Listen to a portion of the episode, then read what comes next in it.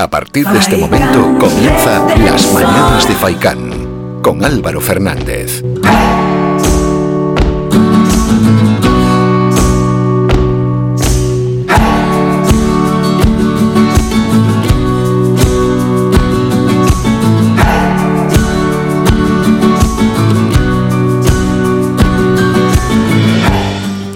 Tal? Muy buenos días y bienvenidos a este vuestro programa. Hoy es jueves, es ya 15 de abril, por tanto hoy sí que sí.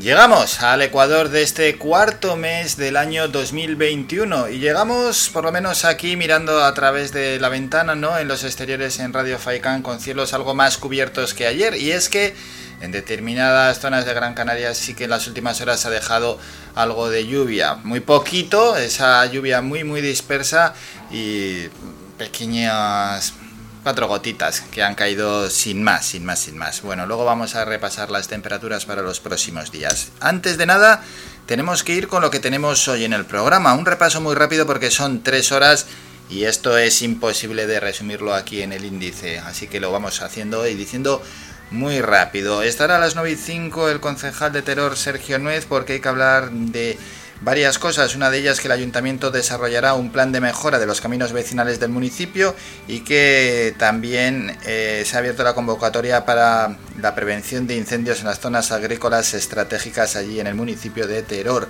Luego nos iremos hasta Valsequillo porque el concejal Francisco Galván ha hecho presentado su renuncia después de seis años como concejal de la localidad y ayer se despidió muy muy emocionado. Y a las 10 y cuarto estará con nosotros Marien. Ella es cantante, va a actuar este próximo sábado 17 de abril a las 7 de la tarde en el Teatro Municipal Juan Ramón Jiménez de Telde. Lleva por título Contigo aprendí. Os podéis imaginar, ¿no? ¿A quién rendirá homenaje en este caso la cantante Marien? A Armando Manzanero. Bueno, nosotros deseando estar aquí con ella y que charlar un ratito. Al final por aquí van pasando diferentes personas. Ayer estuvieron dos de los mejores organizadores de bodas del país, lo, conocidos como, bueno, ellos son conocidos como Don Juanes, así se llama su empresa, pero es que son unos auténticos crack y estuvieron aquí con nosotros y hoy estará Marien. Y después, a las 11 y 5 minutos, llegará un protagonista conocido por todos en el incógnito Iremos dando pistas a ver si sabéis quién es el incógnito de esta semana. La semana pasada fue, fue Bejo, el, el incógnito, ese rapero, artista canario que está teniendo muchísimo éxito en las redes sociales, tanto en YouTube y en Instagram. ¿Quién será el personaje y el protagonista conocido hoy en el incógnito? A las 11 y 5 lo descubriremos. Y luego las secciones habituales, con Olga Segura hablaremos en Educar en Positivo sobre el hábito de la lectura. Llegará Jesús Rubio con Territorio Amarillo, la actualidad económica de la mano de Guillermo Camaño y muchísimas cosas más. Bueno, no vamos a presentar todo porque esto es imposible, así que lo mejor es ya comenzar.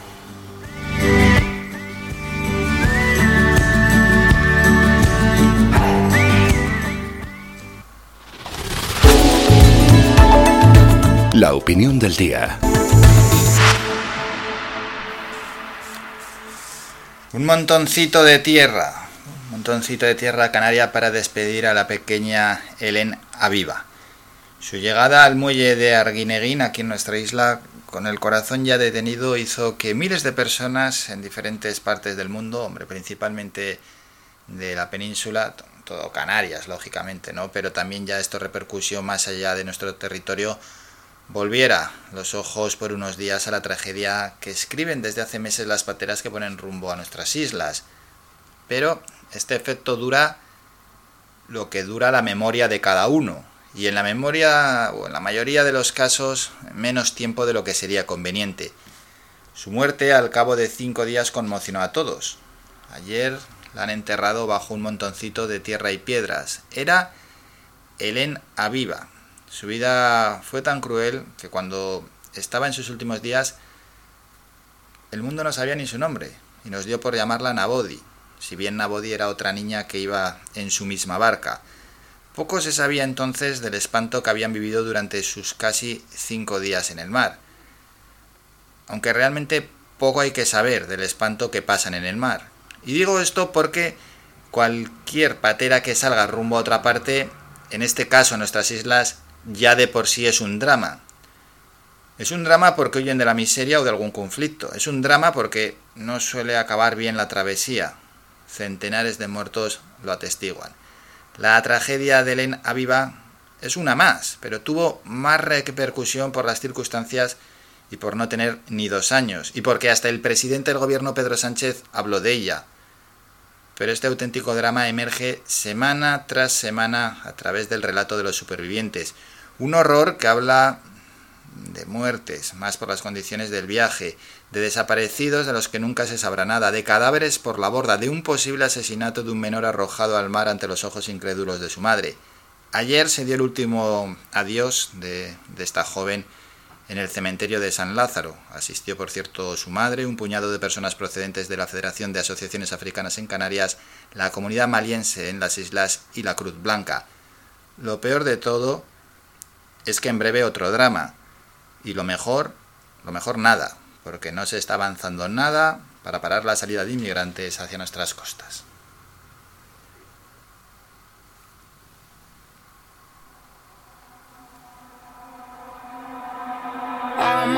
Friends are heathens, take it slow. Wait for them to ask you who you know.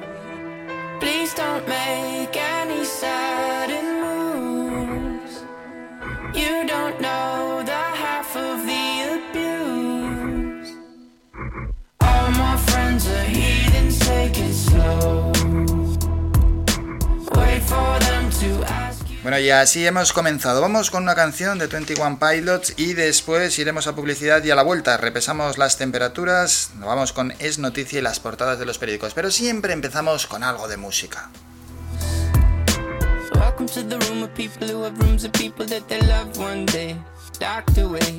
Just because we check the guns at the door doesn't mean our brains will change from hand grenades. You love another psychopath sitting next to you. You love another murderer sitting next to you. You think I'd get here sitting next to you. But after all I've said, please don't forget. All my friends are heathens, take it slow.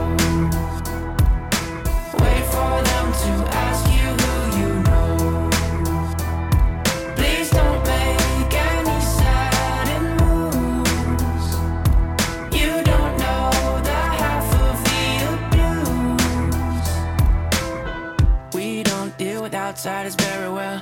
They say newcomers have a certain smell. Yeah, trust issues not to mention. They say they can smell your intentions. You laughing on the freak show sitting next to you. You laugh some weird people sitting next to you. You think how did I get here sitting next to you? But after all I've said, please don't forget.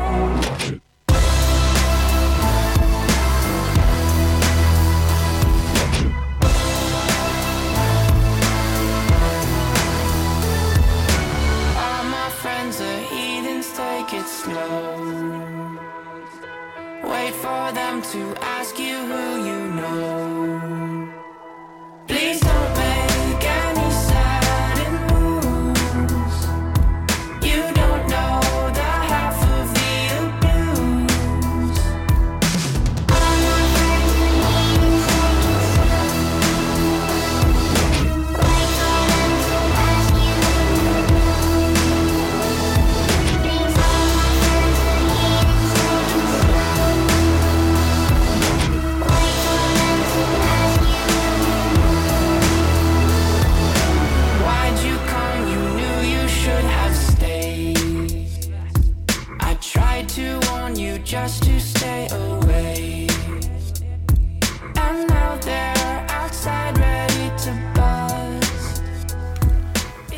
Lo dicho, nos vamos a ir a publicidad y a la vuelta repasamos las temperaturas para hoy jueves y luego ya nos adentramos en el fin de semana, ¿no? A ver si cambia el tiempo o no cambia y para ver lo que vamos a tener en esos días. Siguiente es noticia y luego nos toca el repaso a las portadas de los periódicos. Primero las de tirada general, después las locales y terminamos con las deportivas.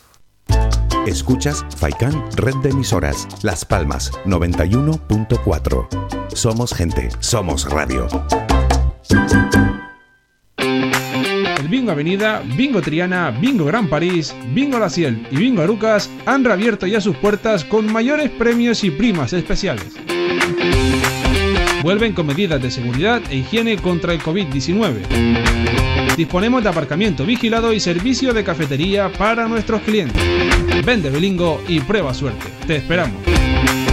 Juega de forma responsable. El abuso puede provocar ludopatía. Prohibido menores de 18 años. Nueva reapertura. El Parque Acuático El Lago Taurito ha reabierto ya sus puertas. Todos los viernes, sábados y domingos te ofrecemos una gran variedad de atracciones con toboganes para grandes y pequeños. Además de servicio de bebidas y comidas en nuestro snack bar. Vive un día lleno de aventuras en familia o con amigos en el Lago Taurito. Con todas las medidas de seguridad sanitarias para la COVID-19.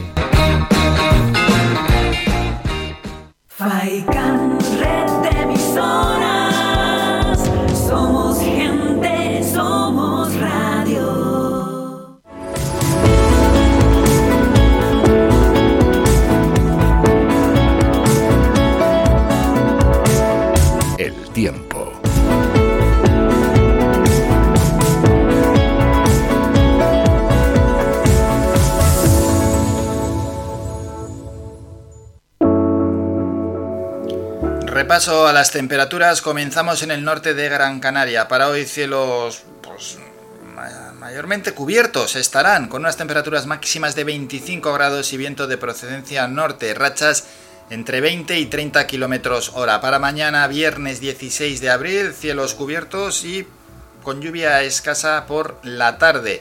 19 de mínima, 24 grados de máxima. Y para el sábado tenemos nuboso con lluvia escasa, 18 de mínima, 24 de máxima. El viento también seguirá soplando de procedencia norte.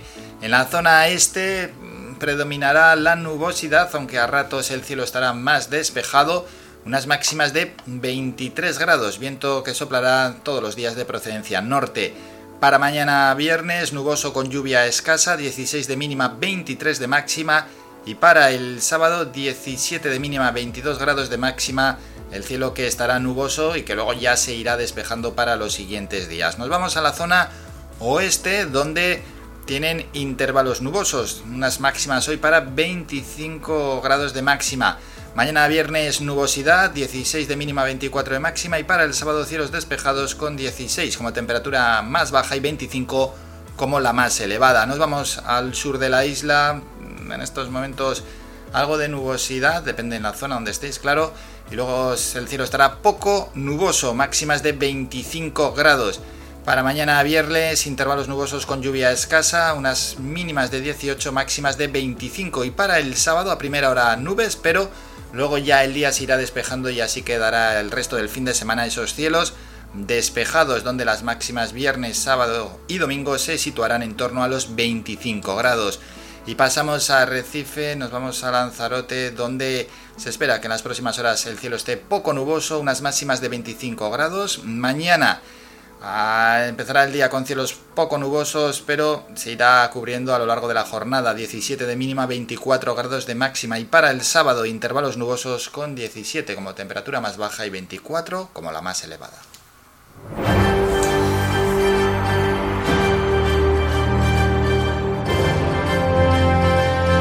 Es noticia.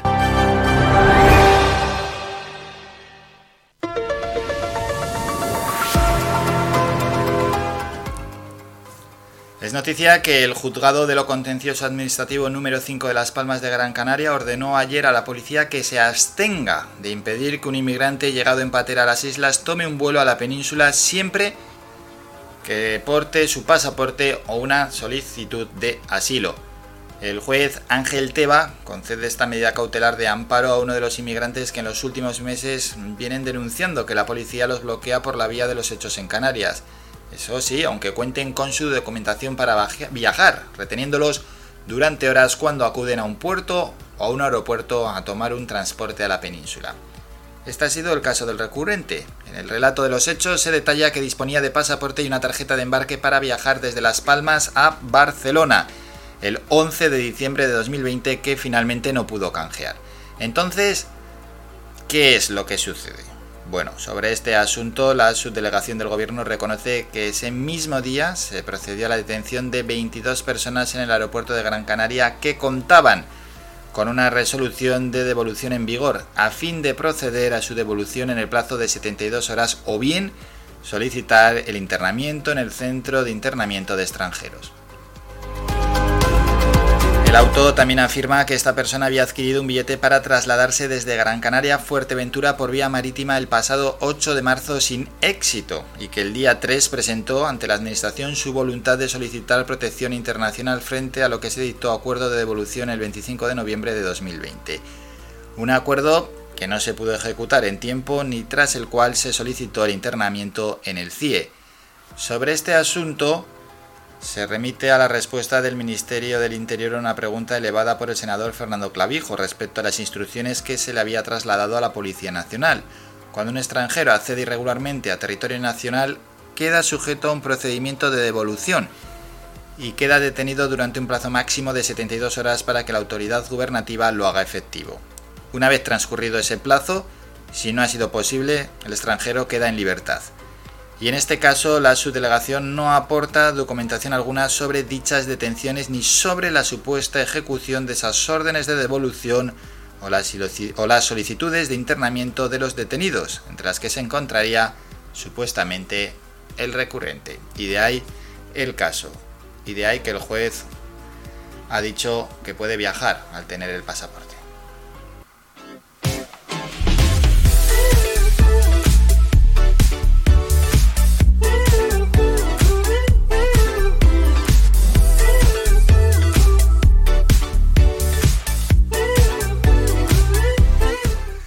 Vamos con el repaso a las portadas de los periódicos. La razón, tenemos lo siguiente, en la foto de portada salen los jugadores del Real Madrid abrazándose. Heroica resistencia en Anfield y a semifinales. El Madrid detiene el intento de remontada de Liverpool con un Courtois estelar. Titular, el emérito no tendrá que declarar tras su regulación fiscal. La Fiscalía del Supremo no tiene previsto citarlo en la investigación de su patrimonio. El Ministerio Público cree que su testimonio no aportaría nada si no hay nuevas revelaciones. El país, Estados Unidos, se marcha de Afganistán tras 20 años y se ve en la foto de portada pues, a un grupo de militares de ese país. El titular, la Unión Europea fía a la vacuna de Pfizer su estrategia de inmunización. Recibirá 50 millones de dosis extra y negocia más compras a largo plazo. España pospone su plan para los fármacos de Janssen y AstraZeneca. Cada país podrá poner reglas para el pasaporte de vacunación. La mezcla de distintas marcas se abre paso en la, inmunización. Vamos con ABC. En la foto de portada sale Santiago Abascal con un adoquín en la mano en el Congreso. Desplazados antidisturbios a Madrid para proteger los actos de Vox. Las amenazas de la izquierda radical obligan a reclutar más de un centenar de policías de toda España para blindar la campaña del partido. Titular de ABC, el rescate de Plus Ultra incumple las condiciones de la justicia europea. El Tribunal de la Unión Europea fija tres criterios, liderar el mercado, alto número de pasajeros y aportación al PIB. La compañía beneficiada por el gobierno tuvo 300.000 viajeros y un tráfico aéreo de apenas el 1%. Vamos con el mundo y en la foto apartada sale Pablo Casado. Su plan de fondos es una pizza recalentada ocho veces. Casado denuncia el desprecio al Congreso de Sánchez por presentar de nuevo su proyecto de recuperación sin concretar las reformas asociadas. Titular de El Mundo, Europa fía su inmunización a Pfizer ante las dudas de AstraZeneca anuncia una remesa extra de 50 millones de dosis de esta vacuna antes de junio y relega el suero anglo-sueco y el de Janssen. España aplaza la actualización del plan de vacunación. Vamos con Canarias 7, primeros pinchazos en el vacunódromo, así lo han llamado. Infecar abre sus puertas como punto caliente del plan de inmunización canario. Vacunará a 1.200 personas al día. Titular de Canarias 7, el hombre que asesinó a su madre estuvo preso por narcotráfico. Su sobrino, detenido por la muerte de José Miguel, pasará esta mañana a disposición judicial. Insiste en que actuó en legítima defensa. Vamos con la provincia. En la foto de portada se ve a Pau Gasol jugando ayer con el Barça frente al Gran Canaria. Bueno, Gasol ayer estuvo jugando. Luego vamos a hablar de ello en territorio amarillo. Titular. Gran Canaria inyectará 10.000 vacunas al día tras abrir Infecar. El nuevo espacio de inoculación masiva atiende 500 citas durante su primera jornada en actividad. Europa apuesta por pinchar Pfizer, de la que logra 50 millones tras las crisis de AstraZeneca y Janssen. Vamos con diario de avisos. Tenemos lo siguiente en la foto de portada del presidente del Cabildo, Pedro Martín, del Cabildo de Tenerife, se entiende.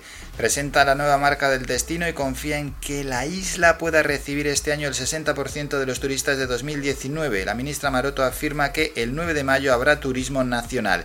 Tenerife cambia su imagen turística para ser un referente mundial. Vamos ahora con los periódicos de tirada deportiva y con esto terminamos. Marca, sale Militao saltando ahí por los aires y dice el Madrid ya está ahí. 0-0, supo aguantar en Anfield y jugará su novena semifinal en las últimas 11 ediciones, por tanto hizo bueno el 1-3 que consiguió en Valdebebas. Semifinales, Real Madrid-Chelsea, Paris Saint-Germain, Manchester City. Las paradas de Courtois, la solvencia de Nacho y Militao y un enorme Casemiro frenaron las acometidas del Liverpool. El Chelsea separa a los de Zidane de la final de Estambul. Y en el diario AS, dos de los grandes protagonistas invencibles, Courtois y Casemiro, salen en la portada de este periódico. El Madrid vuelve a unas semifinales de la Champions con un gran ejercicio de resistencia. Fantástico partido de Courtois, Nacho y Militao. Zidane dice sufrimos, pero debemos estar orgullosos. Y en el otro partido, Borussia Dortmund 1, Manchester City 2. El Manchester remonta en Dortmund y Guardiola se verá con Neymar y Mbappé. Y hoy juegan, no lo olvidamos, a las 8 de la tarde sus partidos de la Liga de la Europa League. Eh, pues en este caso, tanto el Granada como el Villarreal. Y vamos a terminar con el mundo deportivo. Buscan central zurdo Lisandro Martínez del Ajax, Mandy del Betis o Marcos Enesi del Feyenoord. El Barça quiere dar salida a un Titi y cubrir su puesto con una alternativa low cost. Complementaría a Eric García, con cuyo agente de la Peña ya se ha reunido el club. Y también se hacen eco de esos partidos a las 8 Manchester United Granada y Villarreal Dinamo de Zagreb. Bueno, pues así han llegado las portadas de los periódicos hoy. Hombre, las deportivas esperaba que llegaran con ese empate del Liverpool Real Madrid y que ha hecho que el club blanco se clasifique para las semifinales de la Liga de Campeones y las locales vienen cada una viene con una cosa diferente y las generales pues también casi casi hoy no hay unanimidad. Nos vamos a ir a la Publi, nos toca hacer un muy breve descanso. A la vuelta, a las 9 tenemos que ir con ese boletín informativo y luego estará con nosotros Sergio Nuez. Él es concejal en el Ayuntamiento de Teror y tenemos que hablar porque el Ayuntamiento desarrollará un plan de mejora de los caminos vecinales del municipio. Van a hacer una fuerte inversión, por cierto, recursos propios para llevar a cabo la rehabilitación de una veintena de caminos y es que no es fácil ¿eh? llegar a todas las zonas en el ámbito rural. También hablaremos de esa convocatoria que está abierta en relación a la prevención de incendios en las zonas agrícolas estratégicas. Esto y luego ya seguirá el programa con muchísimos más asuntos. Pero bueno, vamos presentando poco a poco lo que tenemos a la vuelta de la esquina y lo que nos toca ahora es irnos a publicidad. Faikan, red de emisoras. Somos gente, somos radio.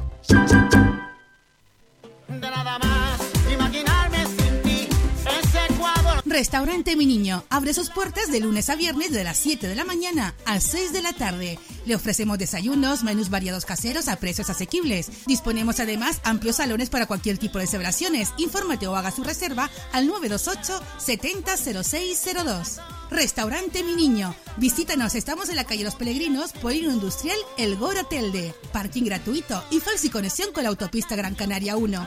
Te esperamos en el restaurante Mi Niño.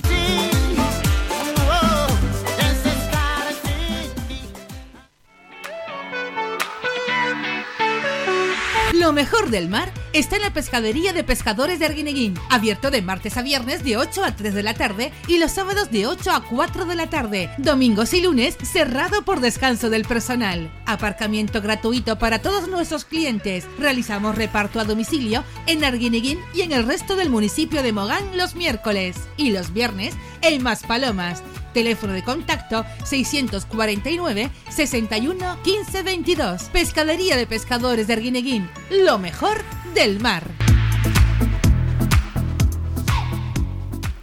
Somos gente, somos radio.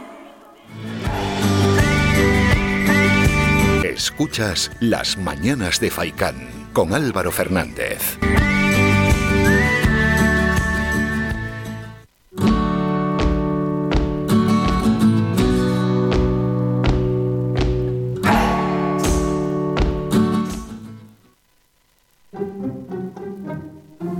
Ahí está la musiquilla. ¿Por qué? Esta música así como de incógnito. A las 11 y 5 llega un protagonista conocido. Siempre los jueves a las 11 y 5 intentamos traer un protagonista conocido. Pues hoy también. A ver, os vamos a dar la primera pista. Interpretación. Esa es la primera pista del personaje misterioso. Interpretación. Así que ya, ya vamos acotando el terreno del personaje misterioso.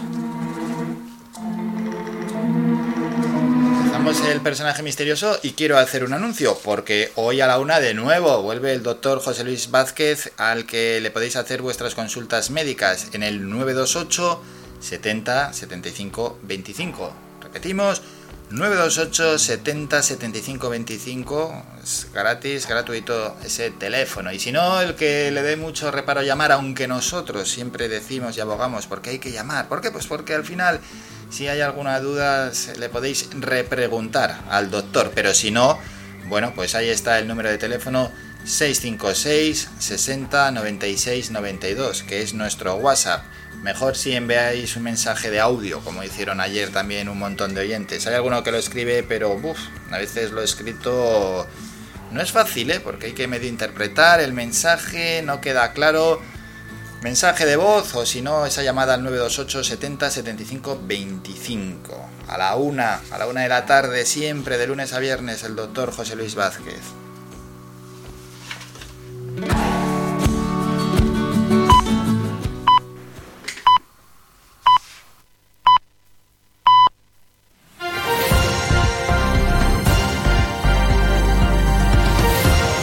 Noticias.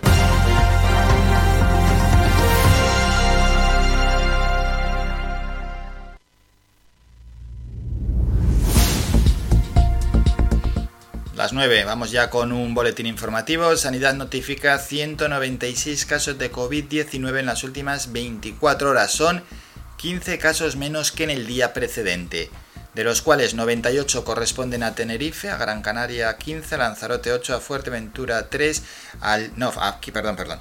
98 corresponden a Tenerife, 70 a Gran Canaria, 15 a Lanzarote, 8 a Fuerteventura, 3 a El Hierro y 2 a La Palma.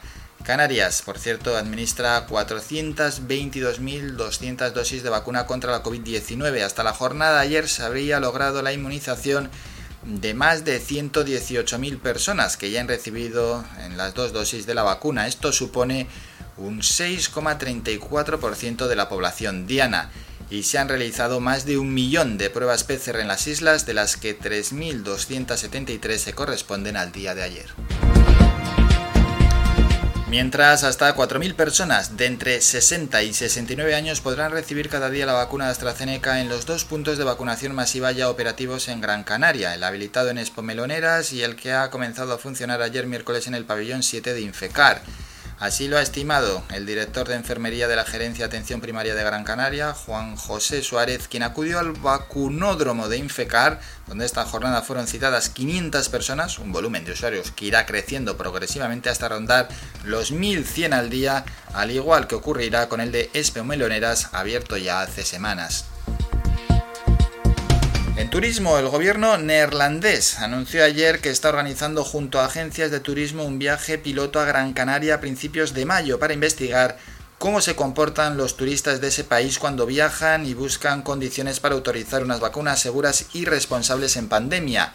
Será el segundo viaje piloto que organizan las autoridades neerlandesas en cuestión de semanas, puesto que el lunes un grupo de 189 participantes, seleccionados de entre 25.000 inscritos interesados, viajaron a la isla griega de Rodas, en Grecia, donde permaneció dentro de un complejo turístico durante todo su viaje, permanecieron allí. Ya en otro orden de cosas, los vuelos de deportación de inmigrantes pactados entre España y Marruecos desde el pasado diciembre han cesado por deseo de Rabat la pasada semana, según informan agencias. La suspensión de los vuelos que transportaban a unos 80 emigrantes por semana durante el pasado diciembre fue decidida la semana pasada, después de que Marruecos decretase el cierre del espacio aéreo con España y Francia por razones sanitarias a partir de la medianoche del 30 de marzo. Mientras siete inmigrantes de origen senegalés fueron detenidos el lunes después de producirse un altercado en el Centro de Gestión Compartida de Fuerteventura, la conocida como Nave del Queso, donde los positivos en COVID-19 y sus contactos estrechos pasan la cuarentena. El director insular de la Administración General del Estado en Fuerteventura, Domingo Fuentes, confirmó que el altercado que ocurrió después de que el área de salud de la isla diera el alta a un grupo de personas contactos estrechos que permanecían pasando la cuarentena en la nave. Y la consejera de Economía, Conocimiento y Empleo del Gobierno de Canarias, Elena Máñez, asegura que la plena recuperación económica vendrá de la mano de la movilidad. Elena Máñez, quien compareció en el Pleno del Parlamento para hablar del impacto socioeconómico de la crisis sanitaria, ha confiado en que si la vacunación sigue su ritmo y llegan las vacunas, a partir del segundo semestre del año se comenzará a recuperar la movilidad y con ella el turismo y por ende la actividad económica. Terminamos con la información más cercana, regresamos a las 10 con un nuevo boletín informativo.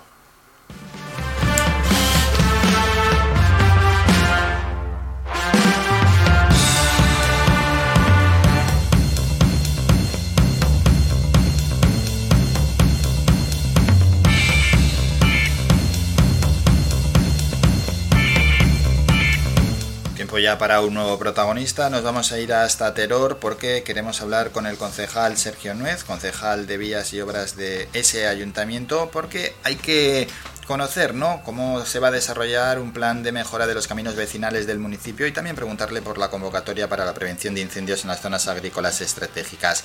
Con Sergio Nuez estamos. Concejal, buenos días. Muy buenos días, buenos días a todos los oyentes de Radio Faitán. Muy buenos días. Bueno, preguntar ya directamente cómo se va a desarrollar ese plan de mejora de los caminos vecinales del municipio, ¿en qué consiste?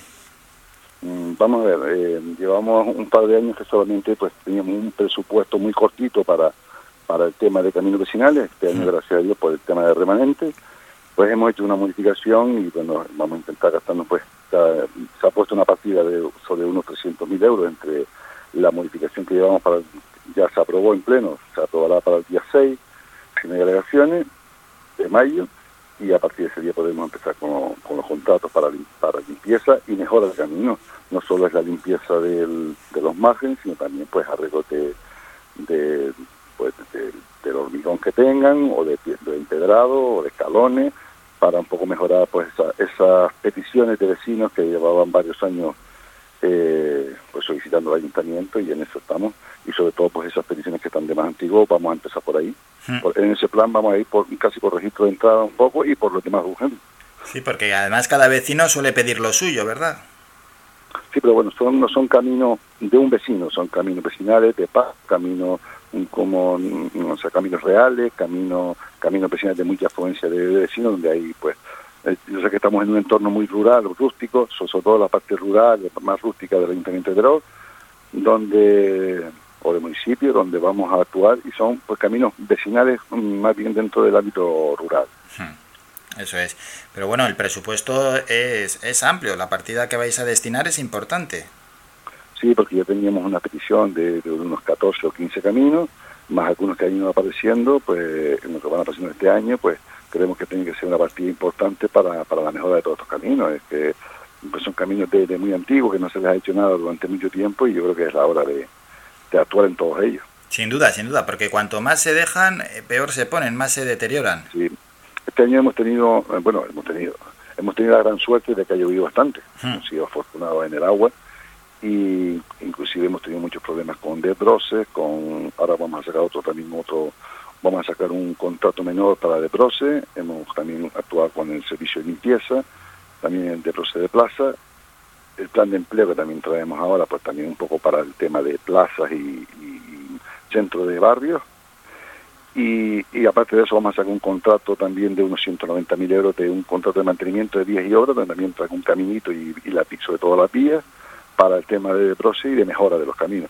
Al ser este año un año, como ya venía diciendo, de, de, pues de agua, pues la verdad que la hierba ha crecido en, eh, excesivamente. Sí, pero bueno, bienvenido sea. ¿eh? Sí, sí, pero que veníamos con problemas, hemos tenido muchos problemas para, para el tema de, de en, en, este, en, este, en este anterior año por el tema del COVID. El COVID ha influido mucho, sobre todo en planes de empleo, eh, eh, en el tema de Brose, pues hemos tenido muchos, muchos problemas y creo que va a ser un año importante para el tema de la mejora tanto de vías, de limpieza de, los márgenes, como de arreglo de vías y caminos vecinales. Es que siempre esa dificultad ¿eh? de llegar a todas las zonas rurales. Sí.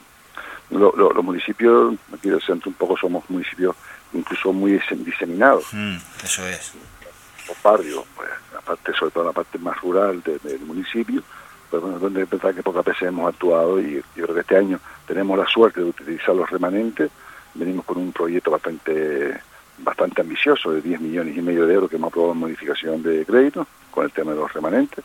También podemos, va a ser un, proyecto de 2021-2022, donde, bueno, pues la, utilización de los remanentes, pues queremos invertir sobre todo en estas mejoras que son, pues mejoras al final terminan eh, eh, reincidiendo en los vecinos. Y este, esta mejora ¿no? de, de los caminos vecinales, ha comentado el concejal que se va a hacer por orden de petición. Una vez se hagan, luego quedan muchos más. perdón, perdón, perdón. Por orden de petición, es verdad que algunas y otras por urgencia. Ah, algún camino que está más estropeado, o sea, vamos a empezar por alguna urgencia y luego un poco por la petición que nos ha ido llegando por registro de entrada.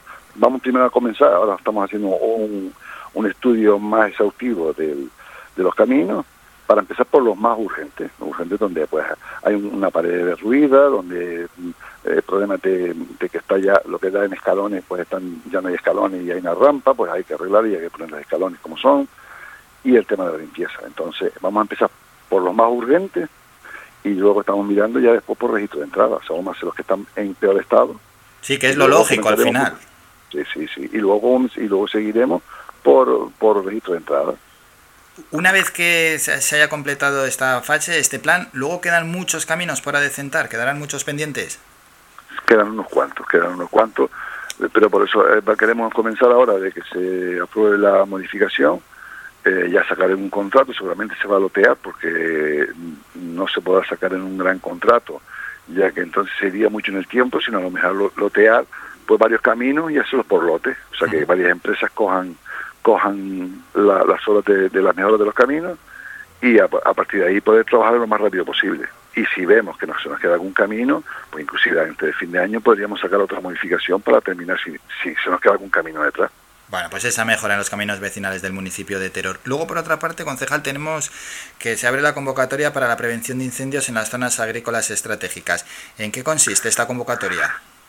Sí, mm, em, esto es un trabajo que llevamos ya desde principio de año trabajando. El Cabildo nos pasa a nosotros unas 252, eh, bueno, como igual que antes, las ah. zonas de, alto riesgo, Teror, Tejeda, Artenara, eh, San Mateo. Somos un municipio con pues, bastantes barrancos, incluso muchas muchas zonas que no se limpian de propietarios entonces el Cabildo nos llama y nos dice que, bueno, que tenían unas hectáreas, en Ateró concretamente eran 252 parcelas, ¿vale?, que limpiar.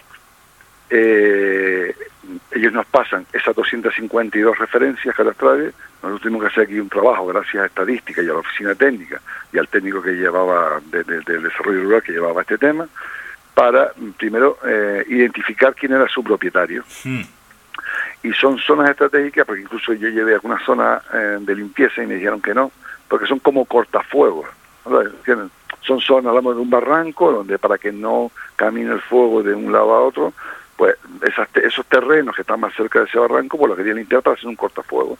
Nosotros lo que tuvimos que hacer fue detectar eh, las 252 referencias catastrales que teníamos, con su propietario y teléfono, se le ha pasado al cabildo todo el listado, El Cabildo ahora los está llamando y inclusive ya nosotros los hemos llamado, o sea, muchos de ellos ya lo saben porque nosotros al identificarlo pues los llamamos para decirle que, que, que se tenían que desbrozar su finca.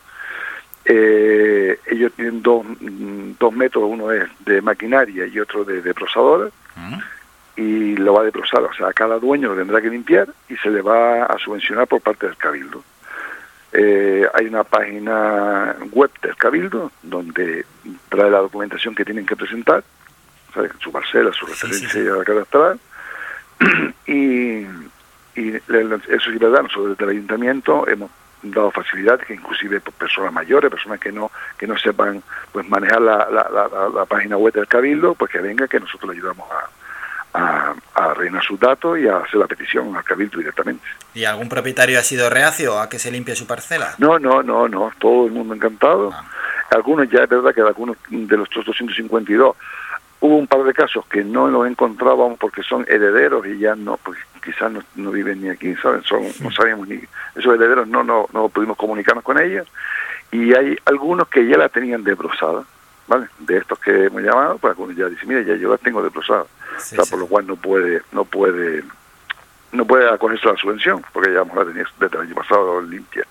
Pero los demás sí se pueden acoger toda la subvención y todos han sido partidarios, bueno, gente viniendo aquí, pues encantados de que de que puedan desbrozar esa zona. Sí, sí, de que les adecenten su parcela, porque bueno, uno tiene, aunque sea un terreno privado, hay que tenerlo un poquito en condiciones. Sí, lo, lo que pasa que en este caso es el dueño desbroza y, y, y pide la o sea, y solicita la subvención y se la pagan después de desbrozar, ¿vale? el dueño contrata a alguien para que desbroce. Sí, sí, y presenta esa factura y, se la, y les da subvenciones desde el cabildo. Sí, sí, sí, sí. Bueno, pues así le queda bien el terreno, hombre, le queda... Fenomenal, y aquí nosotros, la verdad, desde Protección Civil se ha hecho aquí un poco un estudio y estamos un poquito... Mm, mm, eh, no sé cómo es la palabra, estamos un poquito preocupados de la cantidad de hierbas, de malas hierbas, de zarzas y de caña eh, en, en barrancos, zonas de barranco, zonas de paso que con si se produce un incendio eh, podría ser hasta un problema para, para el municipio. Ya, ya, ya, ya. Bueno, de ahí que en este caso son zonas agrícolas estratégicas y lo que has comentado de concejal, al final con las lluvias pues ha crecido bastante pues eh, matos, arbustos y demás y eso luego puede crear un peligro. Bueno, esperemos Vamos a pedir también siempre pues, a la gente prudencia, ¿eh? eh cuando sale al campo, cuando sale al monte, prudencia también y que no tengamos que lamentar ningún incendio. Pero estas cosas más vale prevenir que luego curar. Sí, es que muchas veces son por negligencia, los mm. incendios bien provocados por negligencia, que a veces nos cuesta, pues mira, el último incendio nos costó y, nos está costando recuperarnos de ese, incendio que hubo en, en, Gran Canaria. Así es, así es. Bueno, con Sergio Nuez, el concejal de Vías y Obras en el Ayuntamiento de Teror, hemos hablado de ese plan de mejora de los caminos vecinales del municipio y, por supuesto, de cómo se ha abierto la convocatoria para la prevención de incendios en las zonas agrícolas de una manera estratégica, en esas zonas que son pues estratégicas, como ha situado ya el Cabildo. Concejal, gracias por estos minutos. Un saludo. Un placer y un feliz día para, para ustedes y también para todos los radiantes. Feliz día, hasta luego, adiós. Feliz día, hasta luego. Somos la mejor información, música y entretenimiento. Las mañanas de Faikán.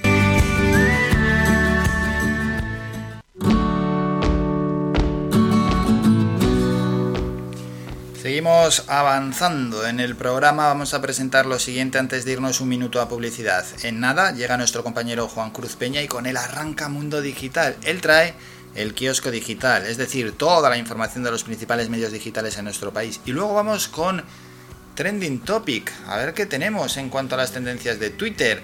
Ya veo que hoy es el Día Mundial del Arte, Día Mundial del Arte, felicidades a todos los artistas, aunque ¿dónde está eh, el límite o, la frontera ¿no? En, en, lo que delimita el ser artista o no ser artista? Porque algunos se cuelga el título muy rápido y otros no se lo cuelgan y se lo deberían colgar. Así que felicidades para todos los artistas. El Día Mundial del Arte. en cierta medida todos tenemos un poco de artista dentro, ¿no? Unos más y otros menos. De eso no hay ninguna duda. Bien, bien, bien, bien. Luego iremos con esa sección de Twitter y llegará también eh, Olga Segura con Educar en Positivo. Hoy va a hablar del fomento, fomento a la lectura a los más jóvenes, pero también, también va a haber hoy un recadito no para los tan jóvenes, entre los que hay que ir fomentando la lectura. Bueno, que hacemos un descanso y regresamos con todos estos asuntos. Escuchas Faikan Red de Emisoras, Las Palmas 91.4. Somos gente, somos radio. El Guachinche, en Carlos V, Carrizal de Ingenio. Si aún no conoces nuestro bichillo lagunero, no tienes perdón de Dios. El Guachinche, frente al Centro Cívico del Carrizal. Especialistas en gastronomía antigua canaria. El Guachinche. Ven a conocer el patrimonio canario a través de las recetas de Doña Luisa. Costillas con piña, papas negras, atún de romería y muchas deliciosas recetas más. El Guachinche. Teléfono de reservas 626 20 18 72. El Guachinche en el Carrizal. Especialistas en cocina antigua canaria, bichillo y vino tradicional. El Guachinche en el Carrizal. Disfruta de lo nuestro. De lunes a viernes a la una de la tarde en Radio Faicán hablamos de salud con el doctor Vázquez. Te ofrece claves y consejos para una vida más saludable. Y todo el año, las 24 horas del día, te atienden el teléfono 644 92 91 90. Recuerda, 644 92 91 90. Para más información visita joseluisvázquez.es o escribe a info arroba joseluisvázquez.es. Estará encantado de atenderte. Y no lo olvides, Dextrosis con Demanosa y bayas de arándano te ayuda a combatir las infecciones del tracto urinario. En herbolarios y para farmacias pide Dextrosis y olvídate de las cistitis recurrentes.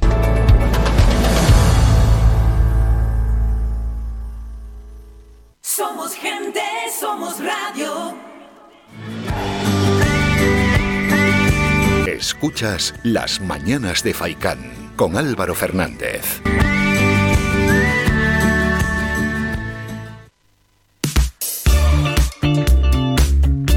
Comienza Mundo Digital y llega ya nuestro compañero Juan Cruz Peña con el kiosco digital. Aquí comienza el kiosco digital, el espacio para conocer cómo abren los principales diarios en España, hechos por y para la red, con Juan Cruz Peña. Hola, ¿qué tal? Saludos y bienvenidos. Hoy es jueves, hoy es 15 de abril de 2021 y comenzamos ya. Vamos con la apertura de El Confidencial. El agujero técnico del Plan Estrella de Sánchez desconcierta a comunidades y empresas. A pesar de su extensión y de la solemnidad con que ha sido presentado, el documento del Gobierno para trazar la vía de la recuperación tras la pandemia del coronavirus es un refrito de planes previamente redactados por el propio Ejecutivo, incluidos algunos pasajes copiados literalmente. Así abre el diario.es. España cuenta con alternativas para sostener su objetivo de vacunación a pesar del imprevisto con Janssen. Las 300.000 dosis de Janssen que no llegarán esta semana no ponen en riesgo, según las autoridades y los expertos, el calendario de vacunación previsto. España cuenta con cinco vías posibles para al menos asegurar la inmunidad de los más vulnerables en el segundo trimestre del año, el primer objetivo del plan del gobierno. Así abre el español. Grandes alcaldes de PP y PSOE se unen para seguir marginados en la gestión de los fondos de la Unión Europea. Almeida dice que los consistorios tienen capacidad y espadas. Lamenta que los ciudadanos son los últimos en ser escuchados. Saltamos a la apertura de público. Europa fía los objetivos de inmunización a la vacuna de Pfizer. La Unión Europea priorizará las vacunas fabricadas con la tecnología de ARN mensajero Pfizer y Moderna frente a las que usan virus atenuados AstraZeneca y Janssen. Los nuevos contratos anunciados con el gigante farmacéutico estadounidense permiten mantener a España los objetivos de inmunización pese a los parones y retrasos. Seguimos con la información.com. Escriba retrasar la parte más dura de la reforma de las pensiones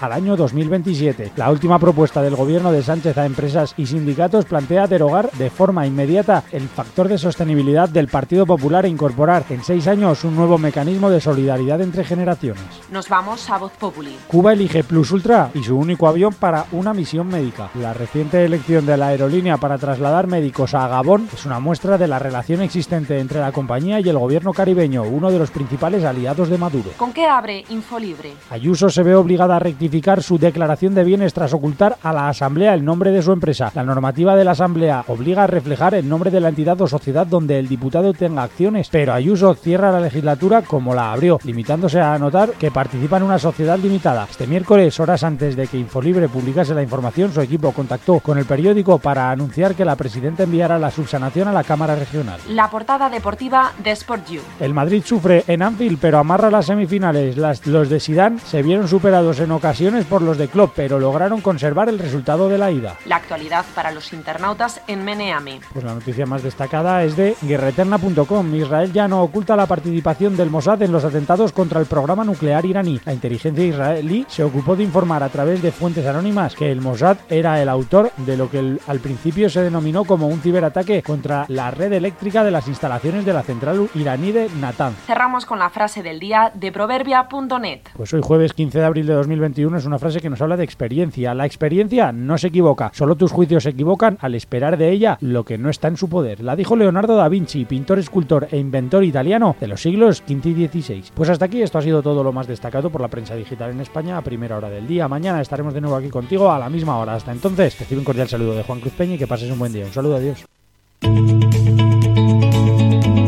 Trending Topic.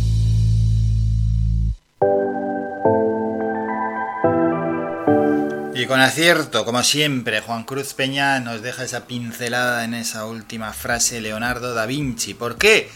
Ahora lo descubrimos en las tendencias. Comenzamos con Trending Topic. Primera tendencia del día, feliz jueves en Twitter. Segunda, Día Mundial del Arte. Bien, ya tenemos algo... Es que feliz jueves. Venga, vamos, Día Mundial del Arte. Esther Ruiz dice... Hoy es el Día Mundial del Arte, así lo determinó la UNESCO coincidiendo con la fecha del nacimiento del irrepetible Leonardo da Vinci. Valorar el beneficio que reporta el arte a nuestra sociedad es la mejor manera de celebrarlo.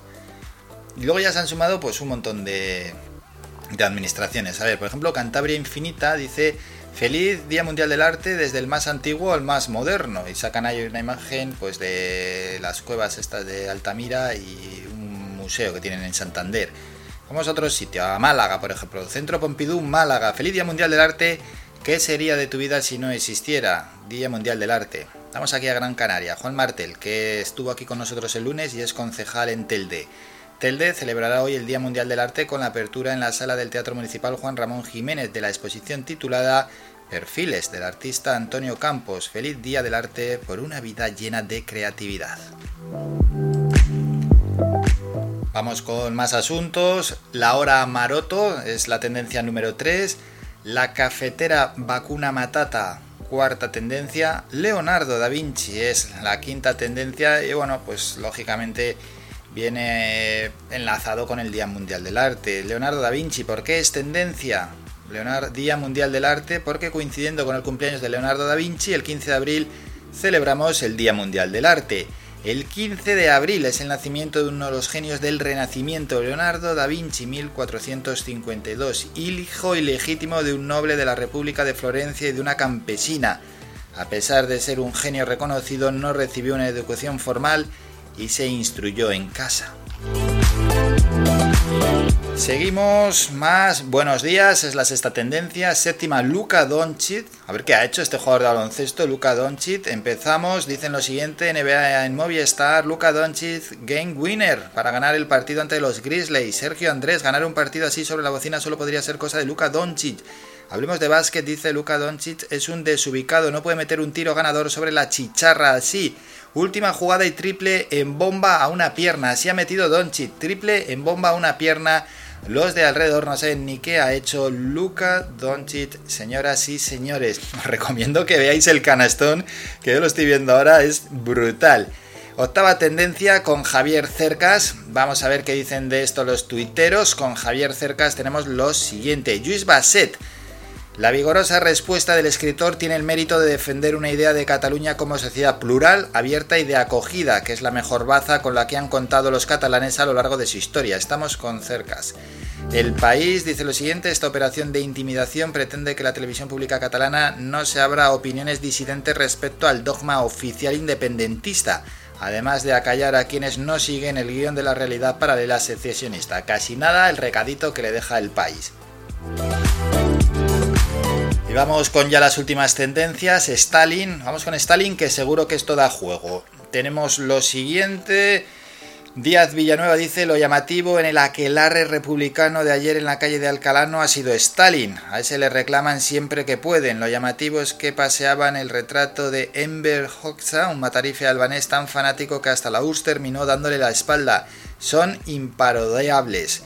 Tony Cantó dice, pancartas de Lenin y Stalin ayer en las calles de Madrid. Qué fácil es esto de reivindicar el comunismo mientras no tienes que vivir en un país comunista.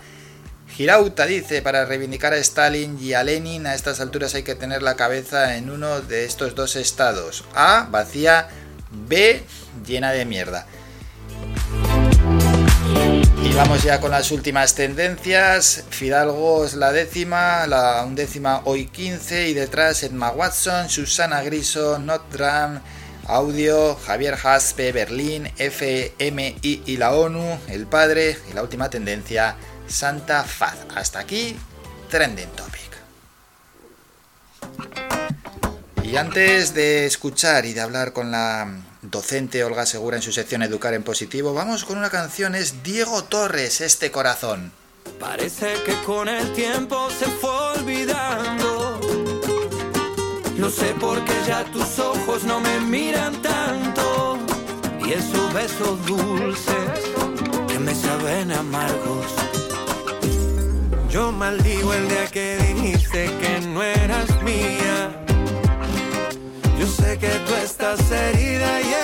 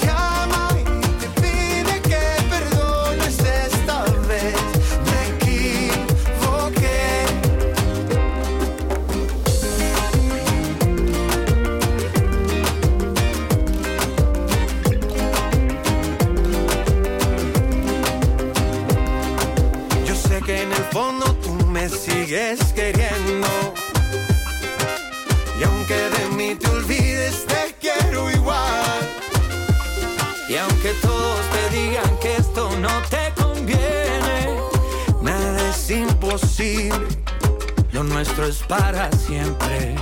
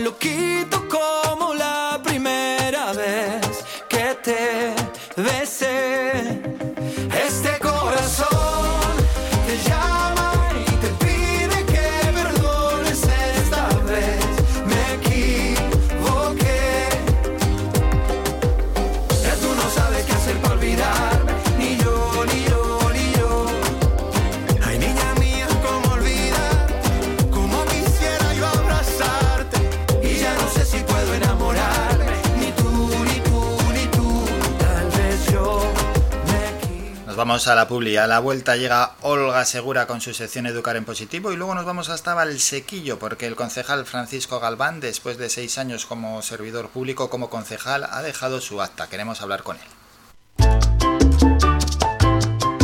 Escuchas Faikan Red de Emisoras.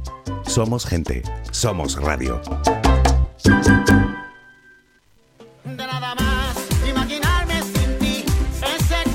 Restaurante Mi Niño abre sus puertas de lunes a viernes de las 7 de la mañana a 6 de la tarde. Le ofrecemos desayunos, menús variados caseros a precios asequibles. Disponemos además amplios salones para cualquier tipo de celebraciones. Infórmate o haga su reserva al 928 700602. Restaurante Mi Niño. Visítanos, estamos en la calle Los Peregrinos, Polino Industrial, El Goro Telde. Parking gratuito y fácil conexión con la autopista Gran Canaria 1. Te esperamos en el restaurante Mi Niño.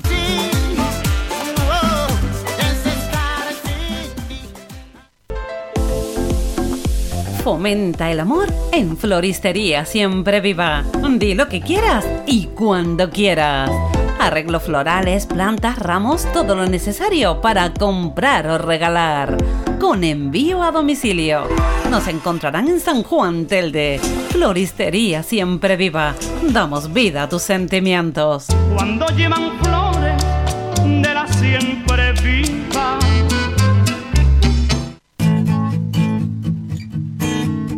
Somos música. Somos información. Somos entretenimiento. Somos vida. Somos Radio Faikán. Somos gente. Somos radio.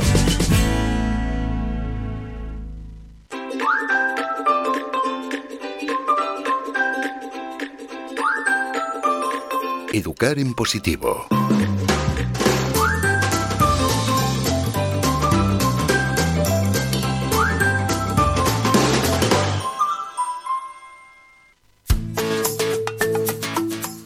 Así es, tiempo ya para esta sección, Educar en Positivo, y tiempo, por supuesto, para hablar con la docente Olga Segura. Con ella estamos en unos segundos.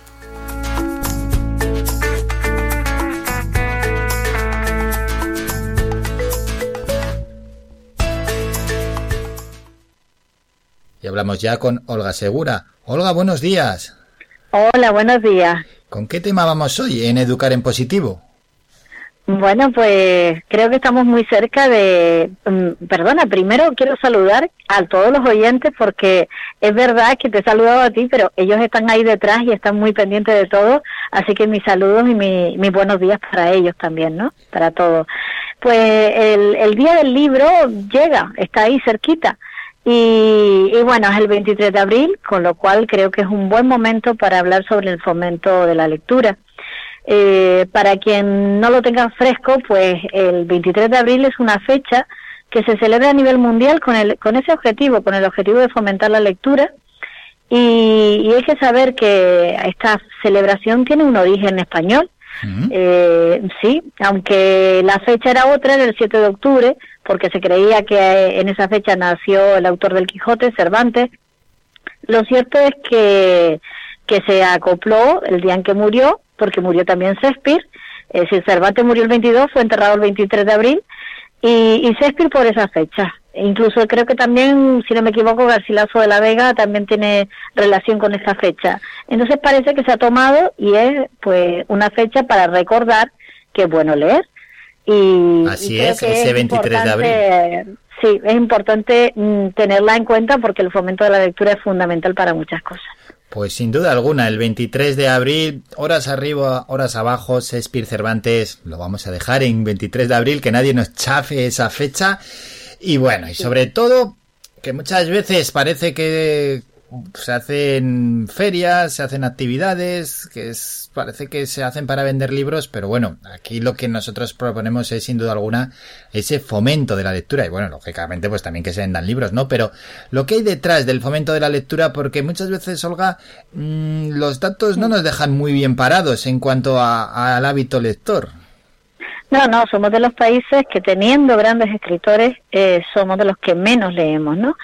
Sí es cierto que ha, ha habido un pequeño avance, un pequeño repunte eh, por el tema de la tecnología, es decir, no nos cerremos a esos libros digitales que están llegando, pues porque son cómodos, porque te llevas el libro interactivo, el iPad, eh, la tablet y, y lees en, en, en cualquier sitio.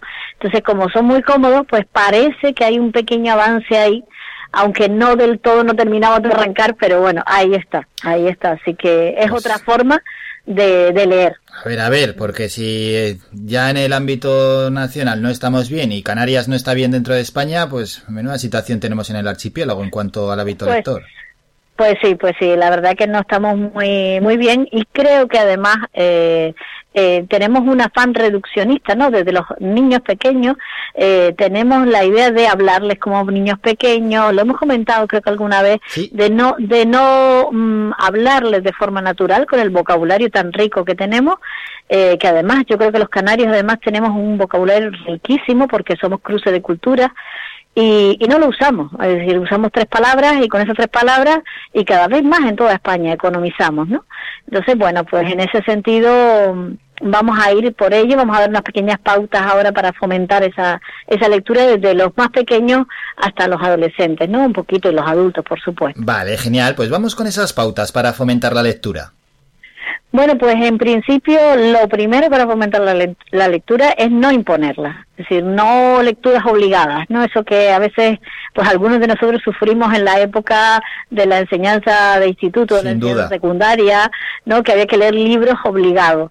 No, no se trata de eso, se trata de mostrarlo desde, desde los niños pequeñitos, mostrárselos como un juego y leerles pequeños cuentos, iniciar mm, con la lectura de pequeños cuentos por los papis y por las mamis, por la familia en general, y darles la opción de que ellos nos cuenten, a ver lo que han entendido, lo que ellos han recibido de esa lectura que le hemos hecho primero nosotros, y que puedan cambiar el final, que puedan cambiar el final, que puedan cambiar el cuento completo, que, que activen esa creatividad de la que hemos hablado y creen su propio su propio cuento, ¿no?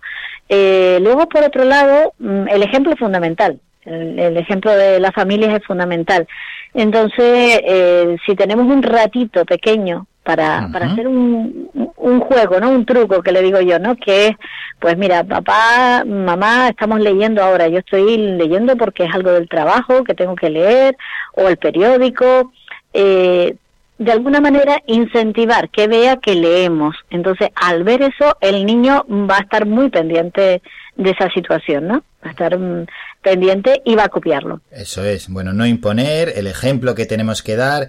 ¿Qué más pautas para este fomento de la lectura, Olga?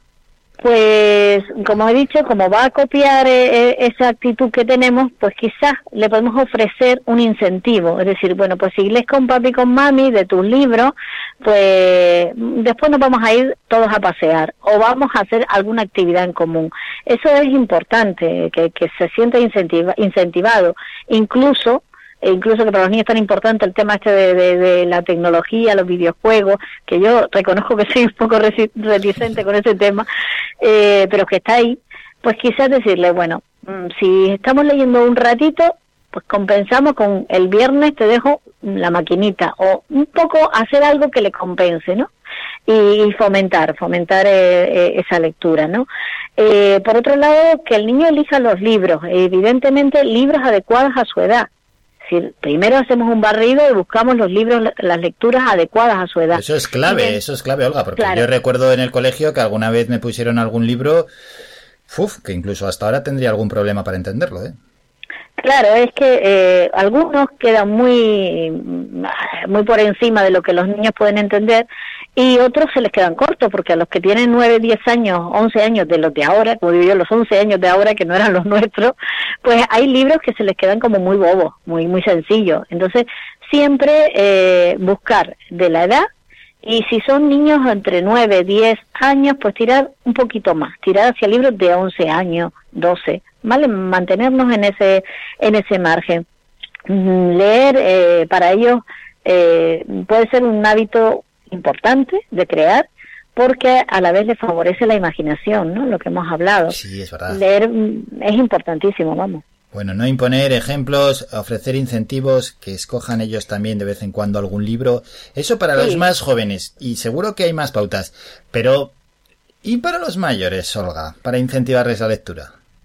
Bueno, pues tanto los adolescentes como los más adultos, Sí. los adolescentes eh, yo mm, les permitiría y, y les incentivaría a que leyeran libros de sus famosos youtubers y de sus famosos personajes de redes sociales, ¿no? De hecho hay una colección, no es por, por dar una información, no porque esté haciendo propaganda, pero hay un autor que es Blue Jean, que simplemente es un au- autor seguido eh, tiene miles de seguidores en las redes sociales y tiene es periodista, eh, bueno, pues tiene un gran bagaje en su currículo y ha captado a los, a los adolescentes con unas colecciones de intriga mm, estupendas y están está llegando a ellos, ¿no?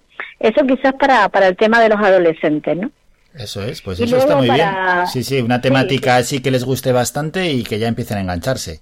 Sí, creo que ahora tiene un libro que se llama El Campamento y, y es de intriga y de 10 jóvenes que están en un campamento en extrañas circunstancias y, y puede ser muy interesante para ellos, ¿no? Y luego los adultos, pues aquellas cosas que, aquellos temas que nos llamen la atención, es decir, si tenemos gusto por la ecología, pues lectura sobre eso que no, todo lo que podamos leer nos va a venir estupendamente. Entonces vamos a empezar por aquellas, como cada vez tenemos menos tiempo, pues vamos a aprovecharnos eh, de la lectura en los momentos que tenemos eh, de aquellos temas que nos interesan o por gusto o por jo- por hobby básicamente, ¿no? Claro, decir, porque no, no todos son novelas. no, no, Eso hay, es, hay, eso es. alguno igual dice, investigación. "Pff, alguno igual se ha quedado eh, clavado cuando estamos hablando de lectura en novelas. No, no, no, no. Pues no, No, hay hay temática ni nada, eso es. Hay, hay temática pues de ecología, de, de temas interesantes a nivel de, psico- de psicología, ¿no? Que hay mucho de, de lo que es la empatía, las emociones que están tan en, en boga, ¿no? Buscar un poco también la línea, eh, novelas históricas, eh, la línea que nos gusta y, y aprovecharlo, porque desde luego vamos a aumentar muchísimo el vocabulario y eso nos, nos va a enriquecer. eh, Eso mm, y aportar también, tirar del, del libro digital, pues que, puesto que los adultos vamos siempre corriendo a todas partes, aunque yo soy fan del libro de, de papel, lo reconozco, eh, sin embargo, yo, cre- yo creo que, que está ahí, ha llegado para quedarse, entonces pues vamos a aprovechar también ese libro digital y, y esas pantallas para, para que nos sirvan para fomentar la lectura. Un gran tema el que hoy hemos tocado, camino de ese 23 de abril, el día del libro. Y hoy, pues en Educar en Positivo con la docente Olga Segura hemos hablado del fomento a la lectura. Olga, gracias por estos minutos y ya nos citamos para el próximo jueves. Gracias a ustedes, a, a ti y a los oyentes, y nada, a buscar el ratito para leer. Escuchas Las Mañanas de Faicán con Álvaro Fernández.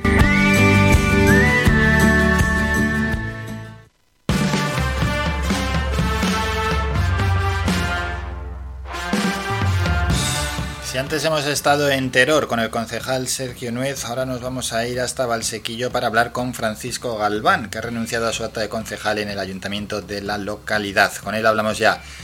Francisco, buenos días. Muy buenos días. Bueno, al final has renunciado a tu acta de concejal después de seis años al frente de, pues, de una concejalía. Esta última te estás haciendo cargo de los servicios básicos, aguas, cementerios y, y tráficos. Bueno, lo, lo dejas y me imagino que con emociones encontradas, ¿no? Sí, muchísimas emociones encontradas, porque bueno, eh, quien me conoce sabe que, que, que- que vivo el, el servicio. Los que me conocen, los que no me conocen, lógicamente podrán decirte uno lo que quieran, pero los que me conocen saben que mi vocación de servicio ha estado siempre, yo desde 10 años que, que recuerdo que comenzaba mi, mi andadura, digamos, eh, organizando cosillas con 10 años, eh, junto con otro equipo de compañeros, y ahí está, hemos estado toda, toda la vida, ¿no? En eh, movimientos vecinales, culturales, en alguna ocasión en política, luego la dejé totalmente y, y en el año 2015, bueno, pues volvimos a, a primera línea.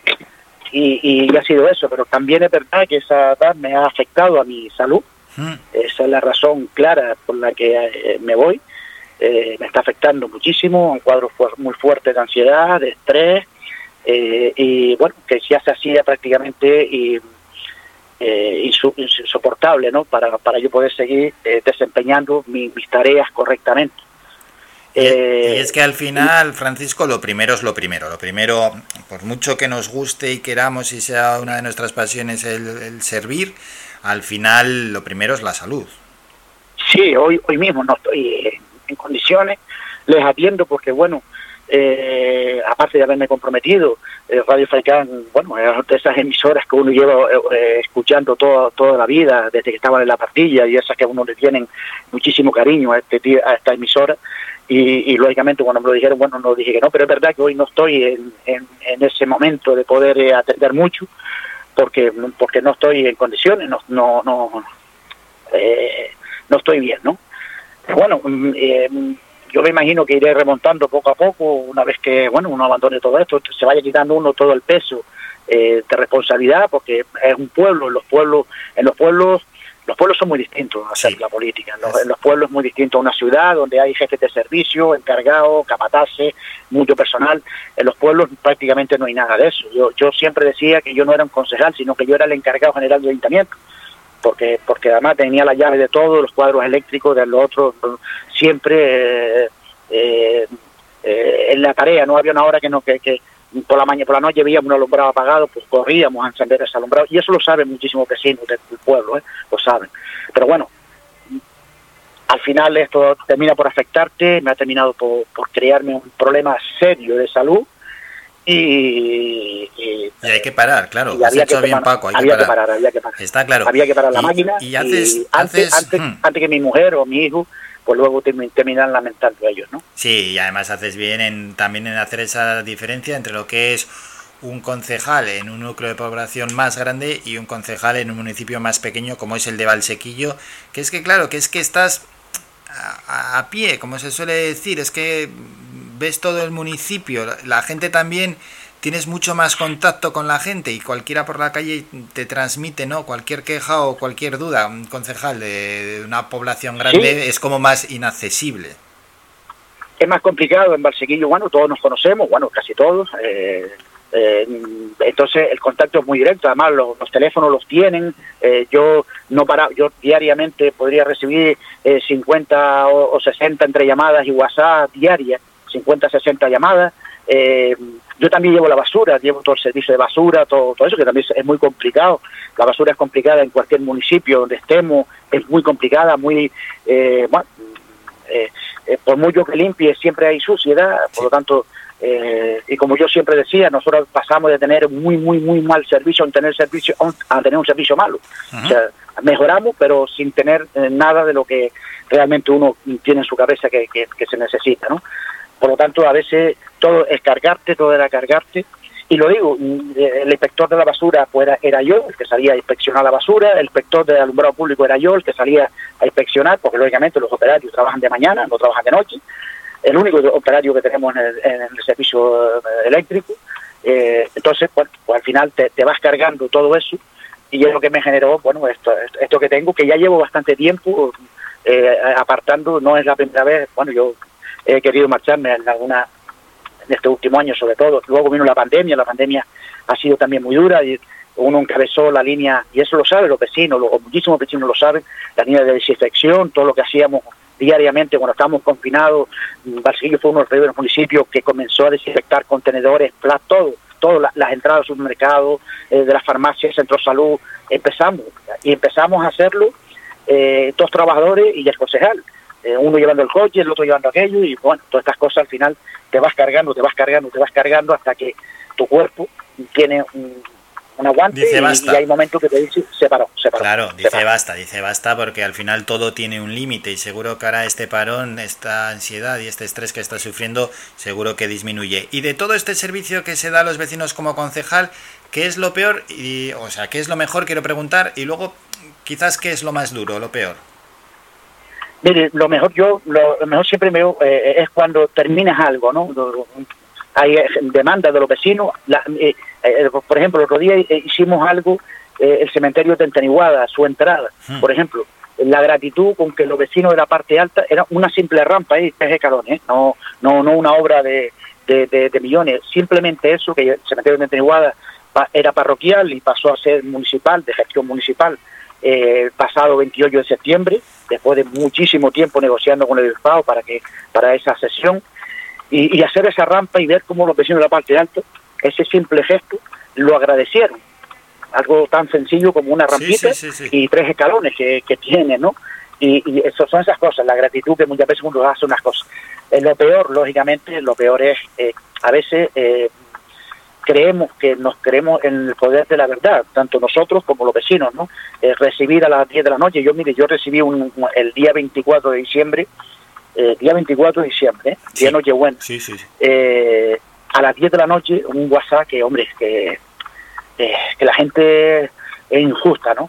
Es injusta, ¿no?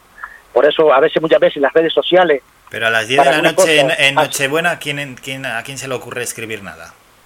Claro. Bueno, yo cuando lo abro pienso que son felicitaciones porque es lo que mandamos toda Claro. esta noche. Bueno, y algo que, que no iba a tener solución mañana ni pasado, porque no siempre, mire, cuando uno está en este, en este mundo, eh, intenta siempre eh, buscar soluciones a las cosas, pero, no todo y- tiene solución. Era una Claro, reclamación. no todo. ¿Qué decía el WhatsApp? Sí, no, no, simplemente lo que me decían era, bueno, que mm, imagínense usted que hayan dos farolas apagadas en una calle, ¿no? Hmm. Y que parecía mentira que no pagaban impuestos. Bueno, y al final tú dices, hombre, joder, eh, hoy no es el día para que hayan dos farolas apagadas. Vaya, Yo cuando veo que se Amazonita se Gana apagaron a- a- 3.500. al que envió el WhatsApp, a él se le apagaron las luces en ese momento. Claro, Hombre, espera claro, un poco, pero- no lo envíes el día noche, bueno, a las Claro, 10. a las 10 de la noche.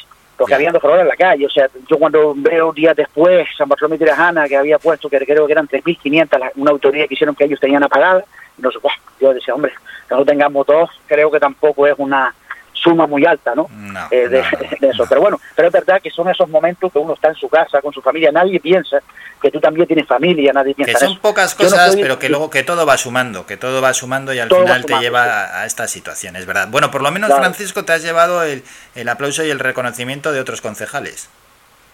Sí, me- la gratitud, yo siempre, de yo soy un hombre bastante dialogante, bastante, bueno, o, o eso es lo que he intentado ser, eh, tener muy buena relación con compañeros. Además, yo lo digo, eh, eh, yo soy amigo de Domingo Cabrera, líder del Partido Popular Brasileño, soy su amigo, eh, de, de Juan Carlos Ata, amigo de, de la infancia. O sea que por eso no nos vamos a, a- a pelear porque uno está en un partido o está en otro. Podemos en un momento dado tener alguna diferencia política o con Fabiola, cuando la conocí mucho más tarde, pero bueno, eh, compartí con ella algunos temas cuando ella era de ASBA, eh, pero mucho, mucho nada más, ¿no? Yo creo que eh, eh, es de agradecer de que bueno que se hayan despedido de- y cuidado que también cuando han tenido que en un pleno lo que sea que decir que las cosas están mal hechas de mi consalía lo han dicho por supuesto, que esa es responsabilidad, eso es.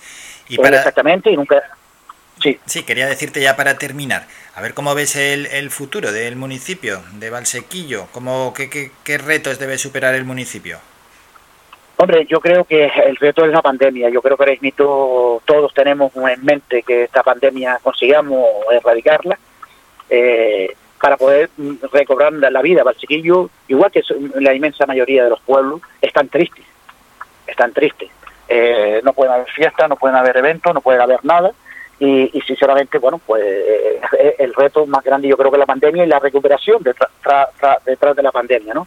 Que también es importante y hay que recuperarnos. Hay negocios que han cerrado, hay yo creo que es lo importante. Las obras seguirán viniendo, yo siempre lo he dicho, a mí nunca me ha gustado inaugurar ninguna obra. Es raro que se me vea inaugurando una obra, se me puede ver cuando estamos asfaltando o estábamos asfaltando, lo que sea, pero nunca inaugurando ninguna obra porque porque al final es la obligación de los políticos, ¿no? Que traer cosas, traer eh, bienestar para, para los vecinos. Pero ahora mismo yo creo que el mayor reto es consigamos salir de esta pandemia. Eh, así que, bueno, la gente está haciendo, eh, es verdad que hemos tenido algunos puntos grandes de, de, de contagio en algún momento en el pasado, pero bueno, que ahora más o menos vamos bien y eso es lo, lo que esperamos, ¿no? Que esta pandemia nos, nos- nos tranquilice, ¿no? Nos deje de- o sea, nos iremos vacunando todo el mundo y cada vez sean, sean menos los contagios. Ojalá, así sea. Y hasta Valsequillo nos hemos ido para hablar en este caso y darle un espacio de que se pudiera despedir también de los vecinos a Francisco Galván, que ha renunciado a su acta de concejal en el ayuntamiento de la localidad. Francisco, gracias por estos minutos, que vaya todo bien y a, y a mejorar, sobre todo a mejorar. Muchísimas gracias a ustedes. Gracias, un saludo, hasta luego, adiós. Somos la mejor información, música y entretenimiento. Las mañanas de Faikán. Pues sí, nos gusta ir también de municipio en municipio, sobre todo también a aquellos que no tienen un gran altavoz, darles este altavoz y esta presencia en unos minutos, ¿no? En las mañanas de Faikán. Tenemos que hacer otro descanso, son muy breves, no llegan ni a los dos minutos. Y luego vamos a presentar lo que tenemos. Pues bueno, hay unas cuantas cosas. Daremos unas pinceladas en el mundo del deporte, faltaría más. Y a las 10 y cuarto estará con nosotros Marianne.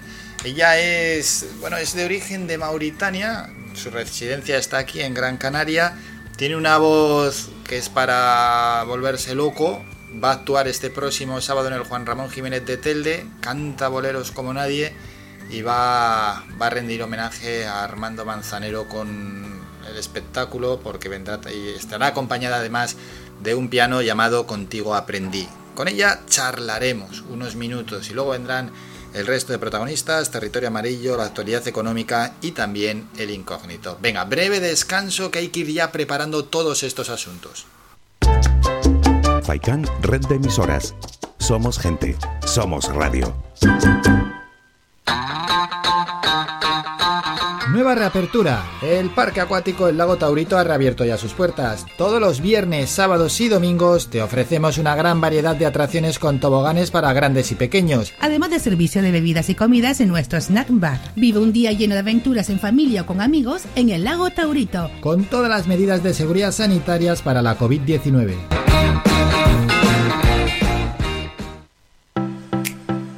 Al restaurante La Cofradía de Pescadores de Arguineguín, bajo la dirección de Manolo El Picao. Abierto los martes y de jueves a domingo, de 12 del mediodía a 11 de la noche. Lunes y miércoles cerrado por descanso del personal.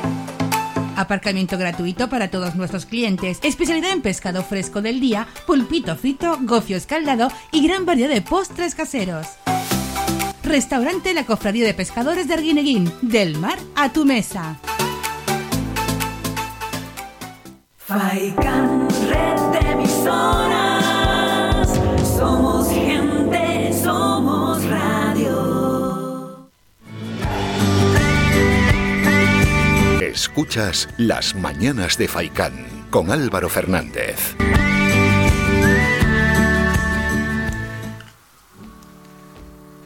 Antes de ir con el boletín informativo, lo que nos toca es dar otra pista del personaje misterioso y avanzar, ¿no? Hacia él, que estará con nosotros a las 11 y 5 de la mañana. El incógnito. He dicho el personaje misterioso, pero es el incógnito. Así es como los llamamos. Bueno, que viene a ser lo mismo, ¿no? Pista. La primera es interpretación y vamos a acotar aún más. La segunda es tu, canario. Canario e interpretación. A las 11 y 5 hablaremos con él. Más o menos ya vamos acotando bastante, ¿no? ¿Con quién hablaremos a las 11 y 5? Canario, interpretación. Interpretación, venga, actor, actor. Ya es otra pista más. Y es de aquí, es de la isla. Encima ya doy otra pista más, no de las islas, es de la isla. Así que venga, que no quede la menor duda de quién puede ser. Antes de ir con el boletín, vamos a repasar los diales. La 104.2 para Las Palmas de Gran Canaria, Tel de Mogán, Más Paloma, Santa Brígida, San Mateo, Teror, Valsequillo, Ingenio, Güimes y Vecindario. La 91.4 para Las Palmas de Gran Canaria, 95.2 Artenara, 94.5 Más Palomas, 100.4 para Tunte y la 91.6 para Recife en Lanzarote. Esos son los diales que tenemos aquí. Y luego, por supuesto, nos podéis escuchar a través de internet en radiofaikan.com y darnos a seguir en nuestras redes sociales. Tenemos Twitter, Instagram y Facebook. Y ahí podéis estar al día de todas las publicaciones de esta radio.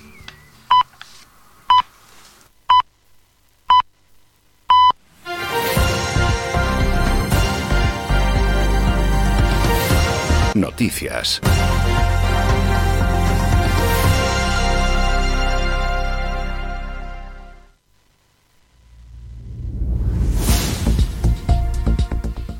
Comenzamos, noticias, las 10 de la mañana. Sanidad notifica 196 casos de COVID-19 en las últimas 24 horas. Son 15 casos menos que en el día precedente, de los cuales 98 corresponden a Tenerife, 70 a Gran Canaria, 15 a Lanzarote, 8 a Fuerteventura, 3 al Hierro y 2 a La Palma. Canarias ha administrado 422.200 dosis de vacuna contra la COVID-19. Hasta la jornada de ayer se había logrado la inmunización de 118.700 personas que ya han recibido en las dos dosis de la vacuna. Supone el 6,34% de la población diana. Se han realizado más de un millón de pruebas PCR en las islas, de las que 3.273 se corresponden al día de ayer. Mientras hasta 4.000 personas de entre 60 y 69 años podrán recibir cada día la vacuna AstraZeneca en los dos puntos de vacunación masiva ya operativos en Gran Canaria, el habilitado en Espomeloneras y el que ha comenzado a funcionar ayer miércoles en el pabellón 7 de Infecar. Y así lo ha estimado el director de Enfermería de la Gerencia Atención Primaria de Gran Canaria, Juan José Suárez, quien acudió al vacunódromo de Infecar, donde esta jornada en la de ayer fueron citadas 500 personas, un volumen de usuarios que irá creciendo progresivamente hasta rondar los 1.100 al día, al igual que ocurrirá con el de Expo Meloneras abierto hace semanas. Turismo. El gobierno neerlandés anunció ayer que está organizando junto a agencias de turismo un viaje piloto a Gran Canaria a principios de mayo para investigar cómo se comportan los turistas neerlandeses cuando viajan y buscar condiciones para autorizar unas vacaciones seguras y responsables en pandemia. Será el segundo viaje piloto que organizan las autoridades neerlandesas en cuestión de semanas, puesto que el lunes un grupo de 189 participantes seleccionados de entre 25.000 inscritos interesados viajaron a la isla griega de Rodas, donde permanecen dentro de un complejo turístico durante todo su viaje. Ya en otro orden de cosas, los vuelos de deportación de inmigrantes pactados entre España y Marruecos desde el pasado diciembre han cesado por deseo de Rabat la semana pasada, según informan agencias. La suspensión de los vuelos que transportaban a unos 80 inmigrantes por semana desde el pasado diciembre fue decidida la semana pasada después de que Marruecos decretase el cierre del espacio aéreo con España y Francia por razones sanitarias a partir de la medianoche del 30 de marzo. Mientras siete inmigrantes de origen senegalés fueron detenidos el lunes después de producirse un altercado en el Centro de Gestión Compartida de Fuerteventura, la conocida como Nave del Queso, donde los positivos en COVID-19 y sus contactos estrechos pasan la cuarentena. El director insular de la Administración General del Estado en Fuerteventura, Domingo Fuentes, confirmó que el altercado que ocurrió después de que el área de salud de la isla diera al alta a un grupo de personas contactos estrechos que permanecían pasando la cuarentena en la nave. Y la consejera de Economía, Conocimiento y Empleo del Gobierno de Canarias, Elena Máñez, asegura que la plena recuperación económica vendrá de la mano de la movilidad. Elena Máñez, quien compareció en el Pleno del Parlamento para hablar del impacto socioeconómico de la crisis sanitaria, ha confiado en que si la vacunación sigue su ritmo y llegan las vacunas, a partir del segundo semestre del año se comenzará a recuperar la movilidad y con ello el turismo y por ende la actividad económica. A las 11 más información.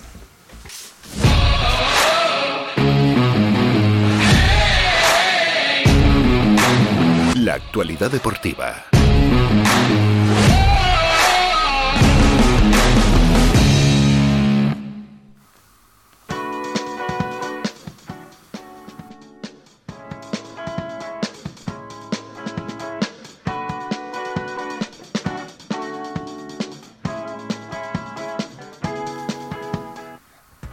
Venga, vamos con la actualidad deportiva y lo hacemos de la mano de nuestro patrocinador.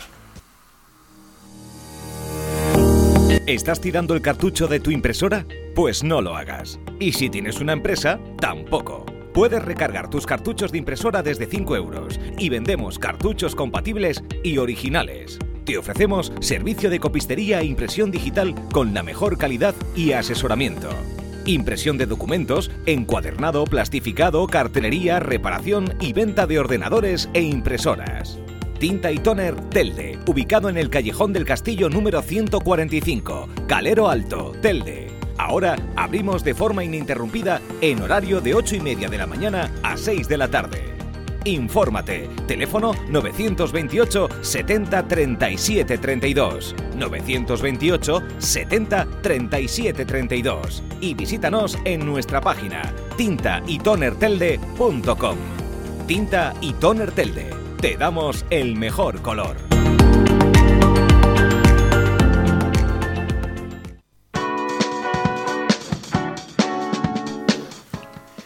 Vamos ya con la información deportiva. Ayer se jugaron esos partidos de cuartos de final, partidos de vuelta de la Liga de Campeones y ya están decididas las semifinales.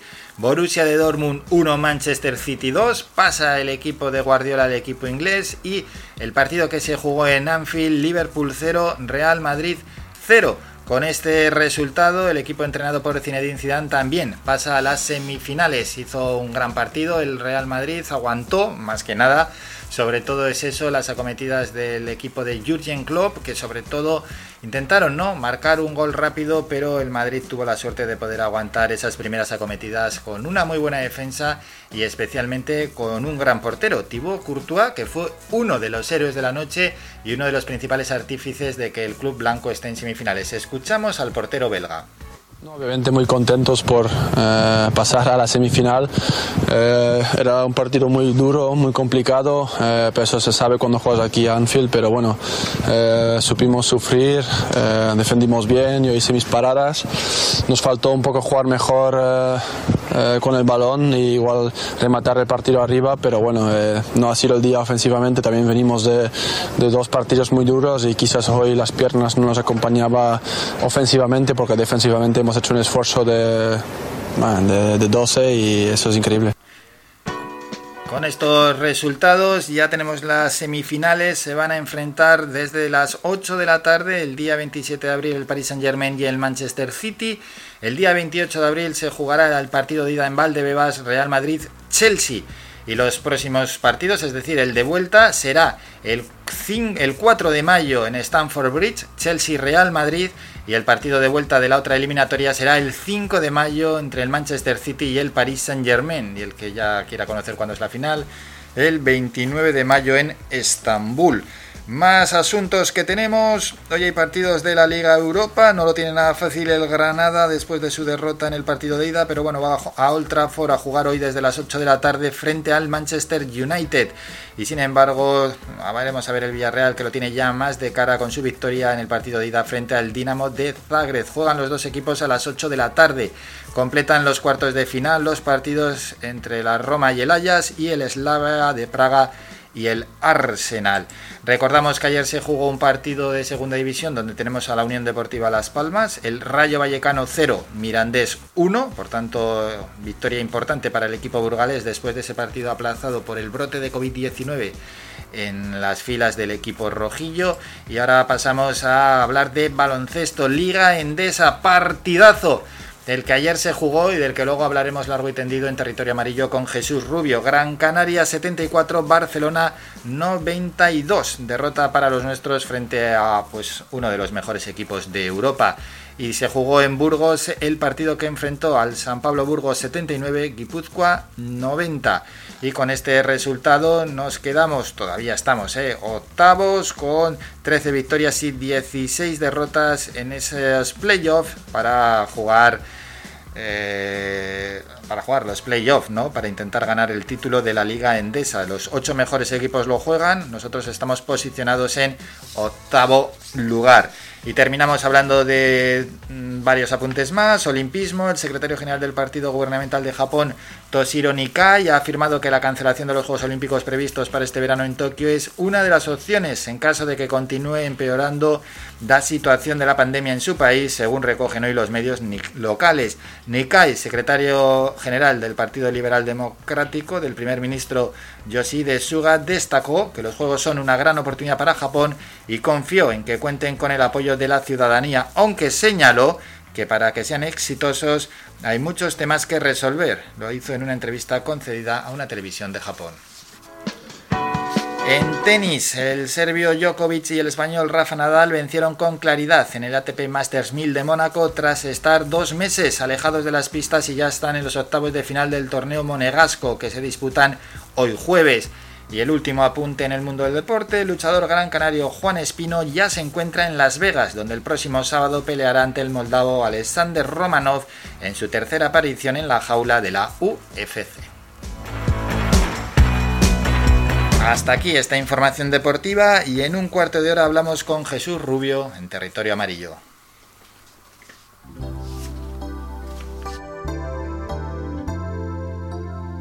Y vamos con un temita musical. Es, como no, Contigo aprendí, de Armando Manzanero. Y esto viene a cuento porque en unos minutos estará con nosotros la cantante Marien. Y mejores emociones. Contigo aprendí a conocer un mundo nuevo de ilusiones. Aprendí que la semana tiene más de siete días. A ser mayores mis contadas alegrías y a ser dichoso yo contigo lo aprendí. Contigo aprendí a ver la luz del otro lado de la luna. Contigo aprendí que tu presencia no la cambio por ninguna. Aprendí que puede un beso ser más dulce y más profundo, que puedo irme mañana mismo de este mundo. Las cosas buenas ya contigo las viví y contigo aprendí que yo nací el día en que te conocí.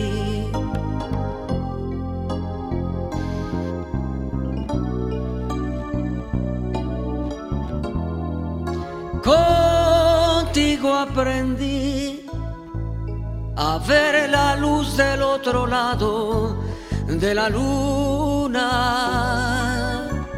Contigo aprendí que tu presencia no la cambio por ninguna. Aprendí que puede un beso ser más dulce y más profundo, que puedo irme mañana mismo de este mundo. Las cosas buenas ya contigo las viví y contigo aprendí que yo nací el día en que te conocí.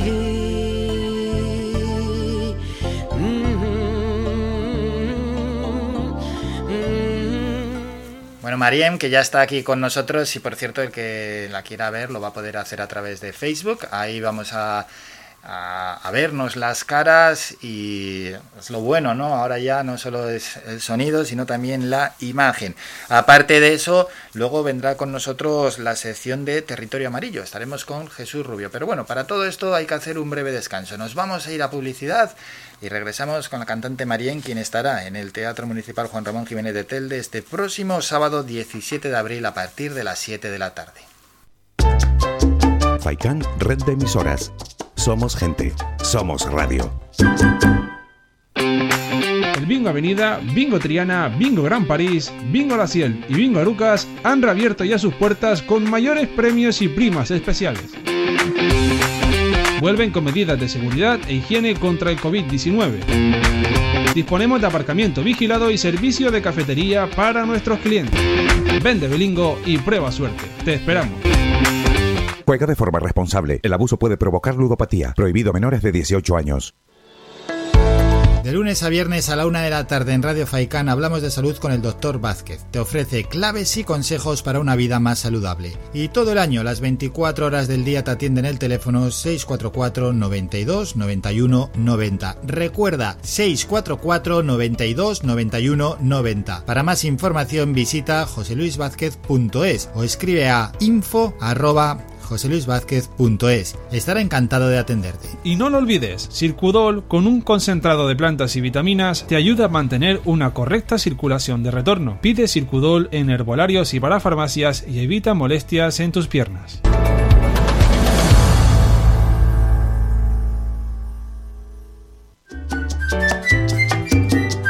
Mejor regalo que te podemos ofrecer en tu red de emisoras Faikan es mucha música, porque es el mejor relax que te ofrecemos durante el día.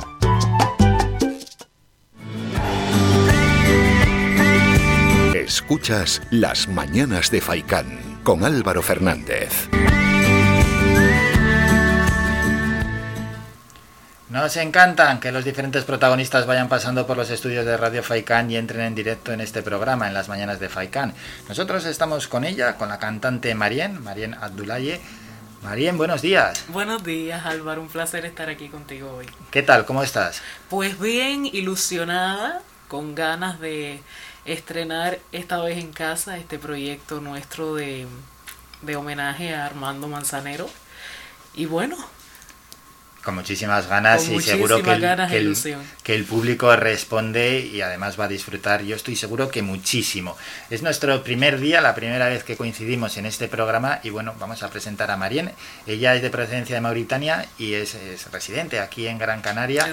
¿Desde cuánto tiempo llevas aquí? ¿Cómo, ¿Qué tal te estás qué tal- ¿Cómo te has adaptado? bueno, imagínate, llevo toda la vida aquí, Sí. desde que era un bebé, así que si no he tenido tiempo de adaptarme ya, Ya, ya, ya, vamos. no sé cuándo lo voy a hacer. Pero sí, muy feliz y muy contenta de vivir aquí, ¿cómo no? Pues 100%, sí, sí. ¿Y qué tal estás llevando esto de la pandemia? Pues lo estoy llevando, que es lo importante. Ya he preferido pensar en positivo e ir adaptándome a esta situación en cuanto a estudios y trabajo.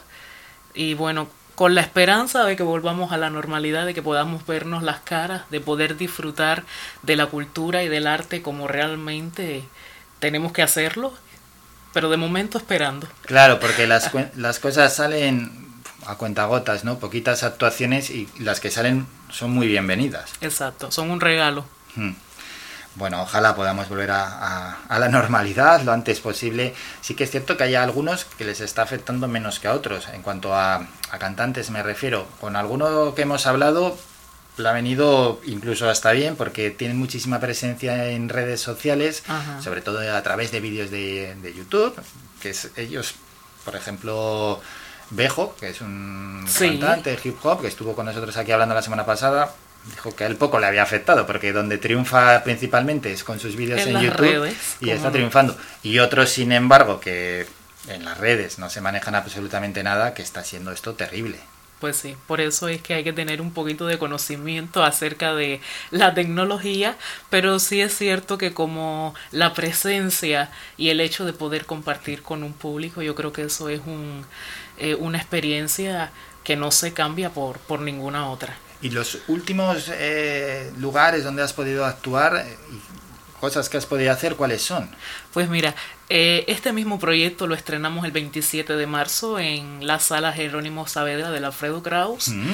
Y en Navidad tuve la suerte de colaborar con La Trova y volver a estrenar el musical de César Manrique en el Teatro Cuyás. Bien, y además eh, grandes sitios importantes, ¿eh? Sí, cómo no. Eso es. Y bueno, y ahora nos toca la actuación para este sábado. Es a las 7. Vamos a recordar bien el horario. Es a las 7 porque Sí. los horarios están, vengan a cambiar en el Teatro Municipal Juan Ramón Jiménez de Telde. Y es eh, un homenaje a Armando Manzanero. Y no vas a estar sola tampoco. Pues no, en esta ocasión me va a acompañar el maestro Augusto Báez en el piano. Es un talento y una clase de, de músico inmejorable y está siendo un placer compartir con él.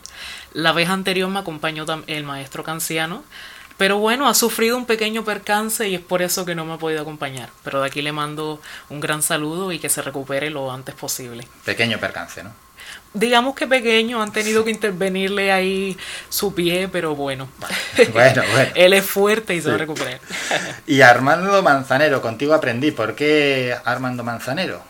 Bueno, Armando Manzanero desgraciadamente nos dejó eh, hace poco. Hace nada, sí. Y entonces, pues, es una figura que se merece un, un homenaje, ya no solo por su trayectoria artística, eh, su humildad, su personalidad, esa forma de, de llegar al público y una figura como esa pues considero que se merece un homenaje y esta propuesta que me ha hecho Arben B Producciones, Juan Frank, Mm. pues no he podido decir que no, porque Claro. no hay, para mí no hay nadie más que merezca este homenaje tan sentido y significativo que, que Manzanero. Qué bueno, qué bueno, qué bueno.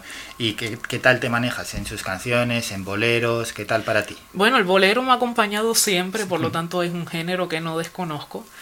Eh, pero Manzanero compone de una forma tan rica armónicamente que, bueno, yo pensaba que era fácil, pero tiene su cosa, tiene su, eh, sus movimientos armónicos, sus eh, alteraciones. Y bueno, ha sido un poco difícil. Ah, claro, lo cogías como... Pensabas que iba a ser más fácil de, de lo que realmente Pensé ha sido, que ¿no? iba a ser más sencillo, pero me ha ayudado a, a expandir mi, mi oído y mi visión musical. Ha sido un trabajo, digamos, de estudio y un trabajo artístico. Ya, eso igual le pasa a bastante gente, ¿no? Que desde fuera lo ve más fácil de lo que realmente es. Exacto.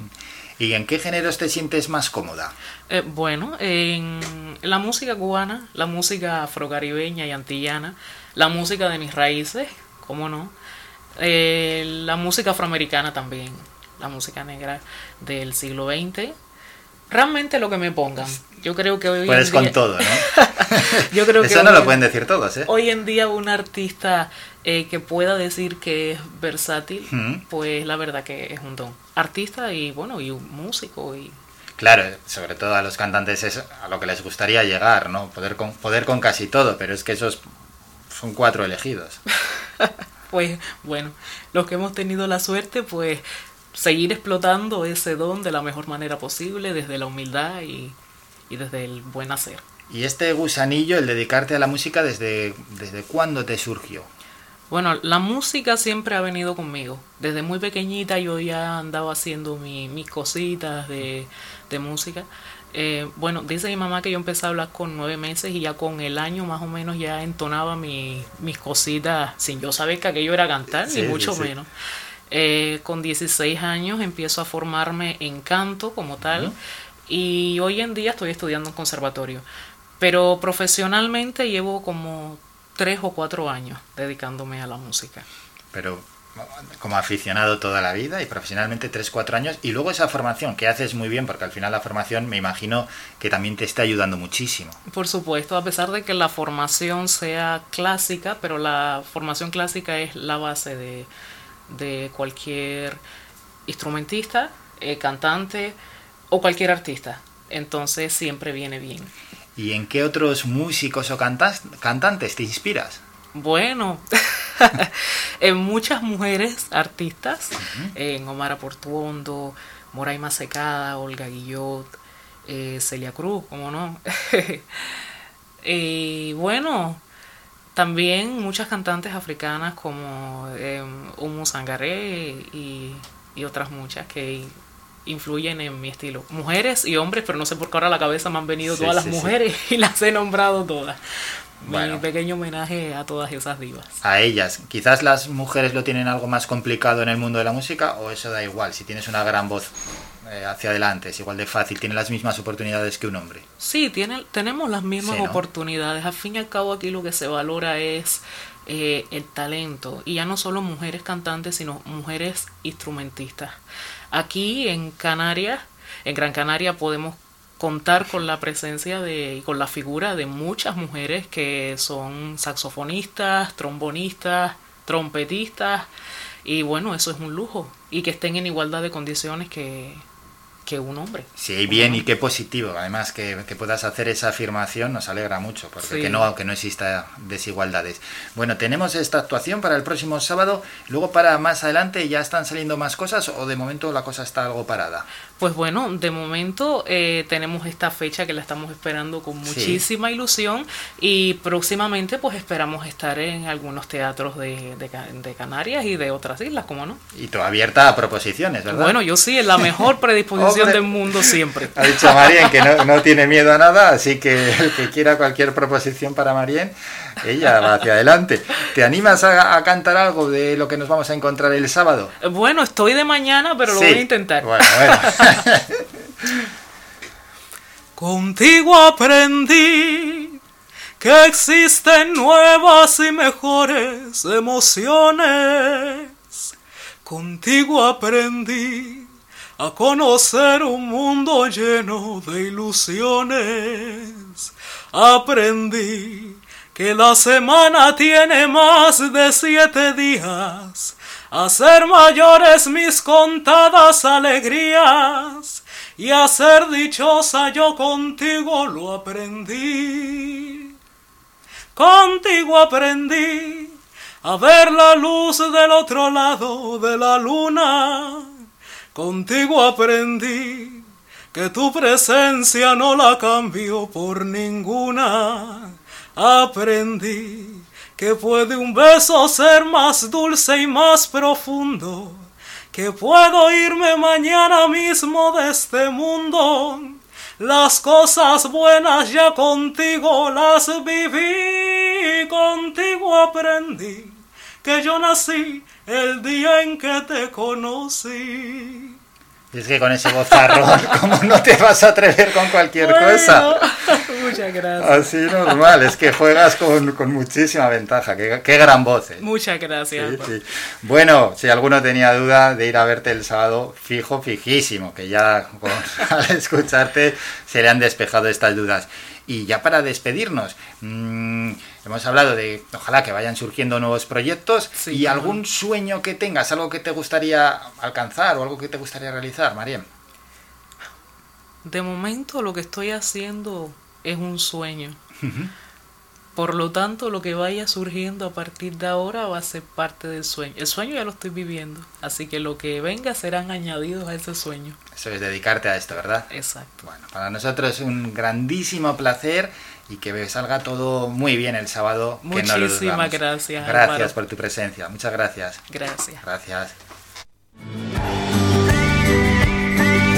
Escuchas Las Mañanas de Faicán con Álvaro Fernández.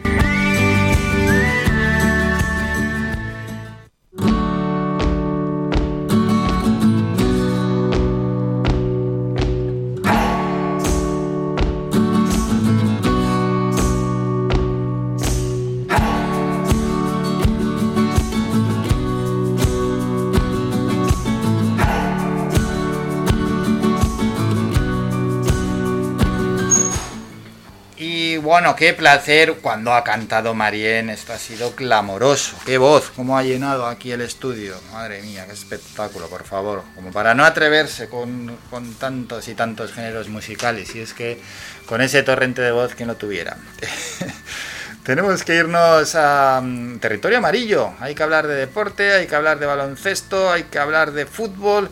Hay que hacer un repaso de toda la actualidad deportiva y eso lo hacemos todos los jueves con nuestro compañero Jesús Rubio en territorio amarillo. Ayer no pudo ser, eh, cayó el Herbalife Gran Canaria frente al Barcelona en baloncesto en un partido pues que no tuvo mucha historia porque el Barça entró muchísimo más fuerte y al final se impuso y se llevó la victoria frente a nuestro equipo del Herbalife Gran Canaria. Hablamos ya con Jesús Rubio de Unión Amarilla. Jesús, buenos días.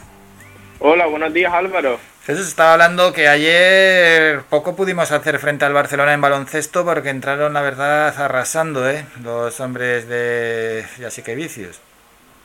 Sí, sí, se notó el, el, el equipo que es el, el Barcelona Sí. que está hecho de otra casta, esos jugadores cuando parecía que te podías llegar a acercar, bueno, te saca Mirotic, un tal Mirotic, un tal Kyle Curry, ¿sabes? Son jugadores de otra categoría, Álvaro. Ese es Mirotic, que fue el máximo anotador del partido. En un partido, qué pena que no haya público para haber podido ver a Pau Gasol, ¿eh?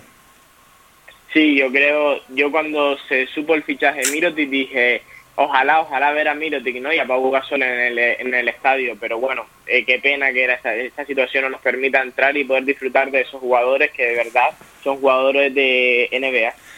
Fo, pues fíjate, Pau Gasol es de los mejores jugadores europeos que ha jugado nunca en, en la Liga Profesional de Baloncesto Americano y con dos anillos y nuestro mejor jugador de, de- de la historia del baloncesto español, pero de largo además. Pau Gasol, que ya está dando sus últimos coletazos en su carrera deportiva. Ayer, partido discreto, es que bueno, al final se va adaptando poco a poco, seis puntos, pero aún así, bueno, cinco rebotes, Pau siempre suma, ¿eh? Sí, bueno, él cuando fichó por el Barça, él lo mismo lo decía, él su fichaje por el Barça para coger ritmo, para poder llegar a las Olimpiadas con España, que él dice que ya será su última competición. Es una pena que no se pueda, si es en caso de ser su última temporada, que no se pueda retirar con los pabellones enteros, Hmm. eh, dándole todas las gracias que, que se merece, porque ya no es solo los méritos que ha conseguido Pau Gasol, sino que él ciertamente nos abrió muchas puertas en la NBA gracias, gracias a Pau Gasol y aunque sus números sean más discretos, solo con ver los movimientos que hace sobre la pista se ve que, es otro tipo de jugador.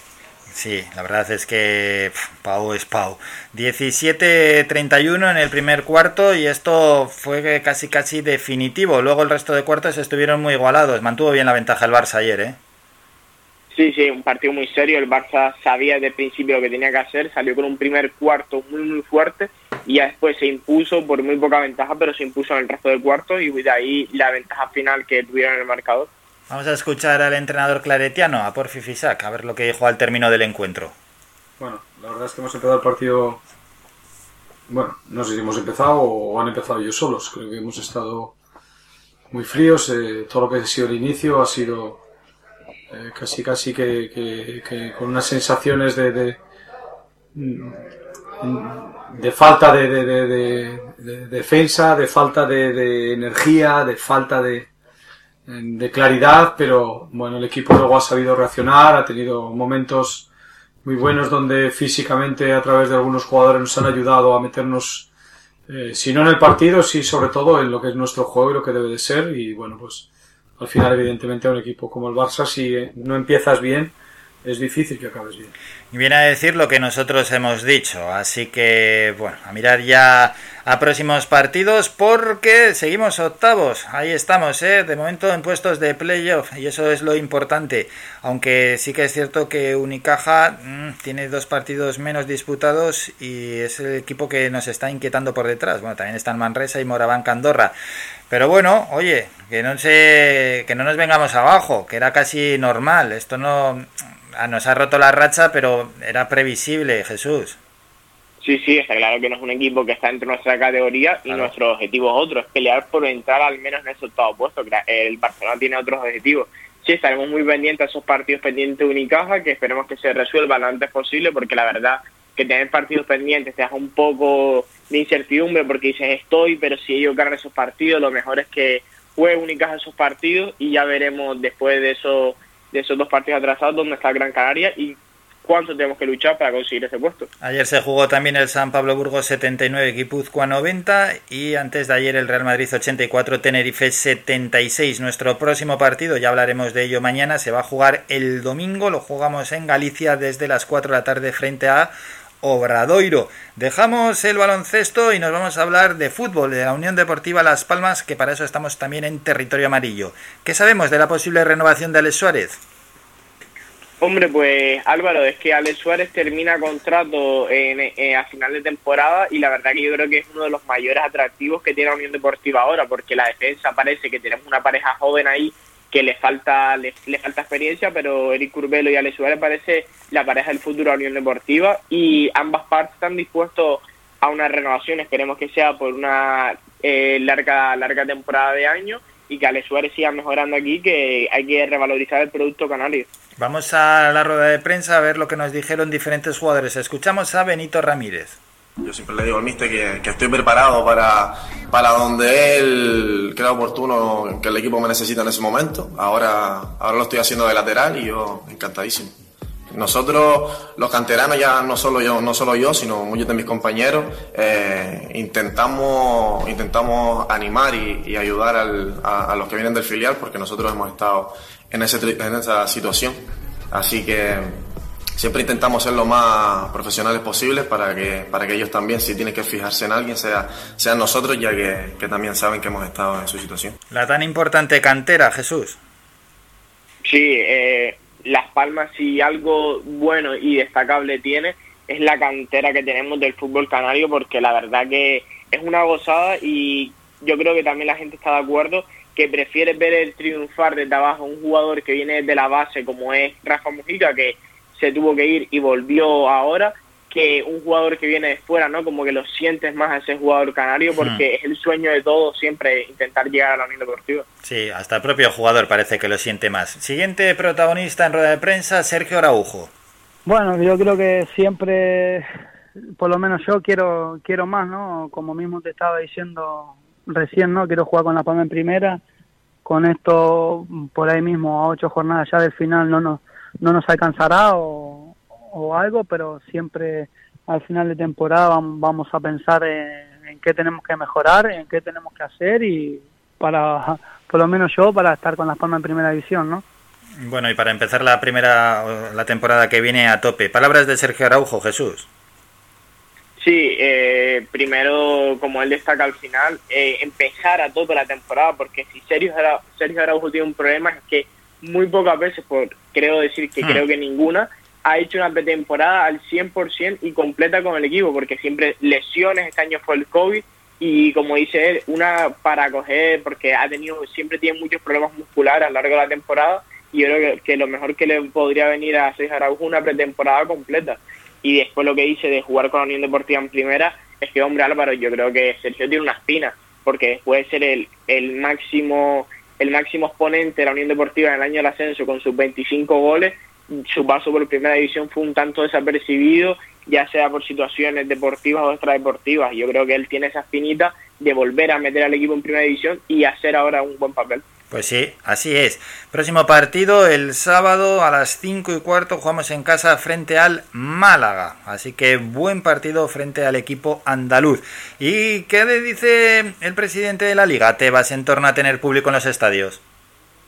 Hombre, pues Teba ya lo comentó y creo que lo comentamos aquí también en Territorio Amarillo, que él dice que está preparado todo el protocolo de la Liga Álvaro para que desde que el CCD, el Comité Superior de Deporte, le dé el ok eh, en, en meter público dentro de los estadios y él prevé que por lo menos antes de final de temporada, en un principio decía la tercera semana de abril, pero esa fecha ya se acerca y parece ya imposible, pero estás esperando a LOC y es como él dice, ya no es solo por el espectáculo que ofrece y más cuando el público no agrada, sino porque es que los clubes están empezando a morir, Álvaro, no, no pueden aguantar más esta situación de no contar con su público, porque aunque muchos se crean que todo el dinero que no necesitan a los aficionados, esto, esta crisis del coronavirus también le ha enseñado eso a los clubes que necesitan, todos necesitamos nosotros de ellos y ellos de nosotros para poder seguir vivos. Y es que ya es una situación límite. Y aunque estemos en territorio amarillo, vamos con dos apuntes sobre competiciones eh, continentales y nos despedimos. Ya tenemos semifinalistas, Jesús, París Saint Germain y Manchester City y Chelsea Real Madrid.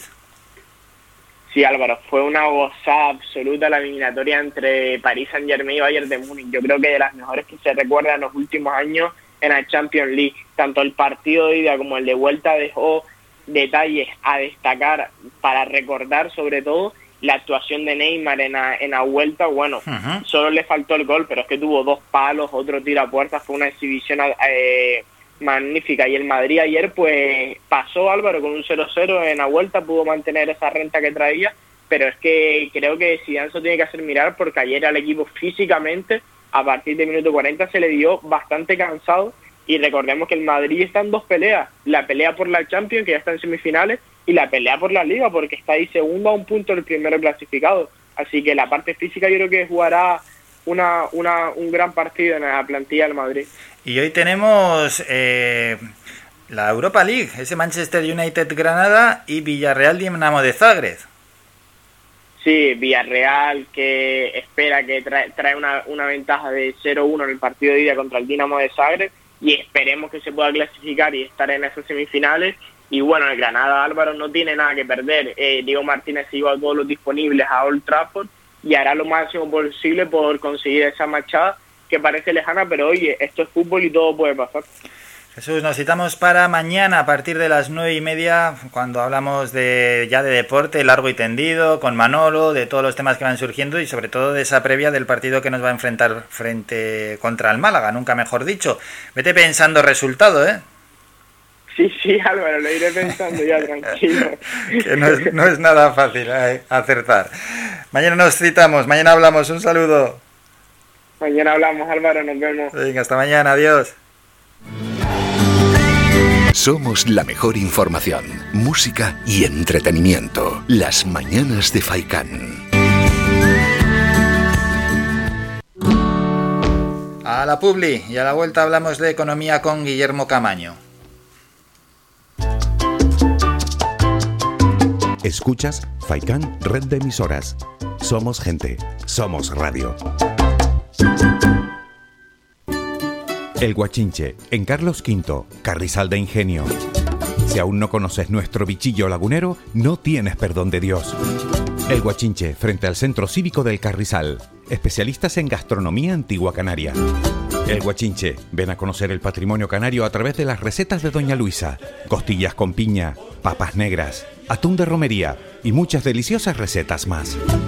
El Guachinche, teléfono de reservas 626 20 18 72. El Guachinche, en el Carrizal. Especialistas en cocina antigua canaria, bichillo y vino tradicional. El Guachinche, en el Carrizal. Disfruta de lo nuestro. Nueva reapertura. El Parque Acuático El Lago Taurito ha reabierto ya sus puertas. Todos los viernes, sábados y domingos te ofrecemos una gran variedad de atracciones con toboganes para grandes y pequeños. Además de servicio de bebidas y comidas en nuestro snack bar. Vive un día lleno de aventuras en familia o con amigos en el Lago Taurito. Con todas las medidas de seguridad sanitarias para la COVID-19. Síguenos en nuestras redes sociales. Estamos en Facebook, Twitter e Instagram. Búscanos como Radio Faikán FM y descubre todas nuestras novedades.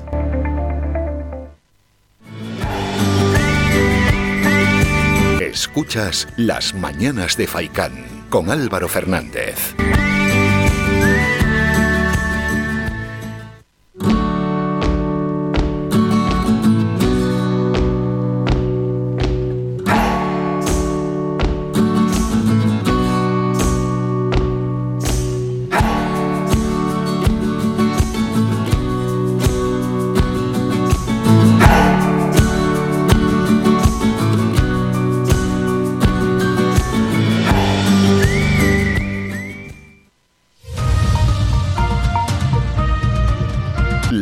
La actualidad económica.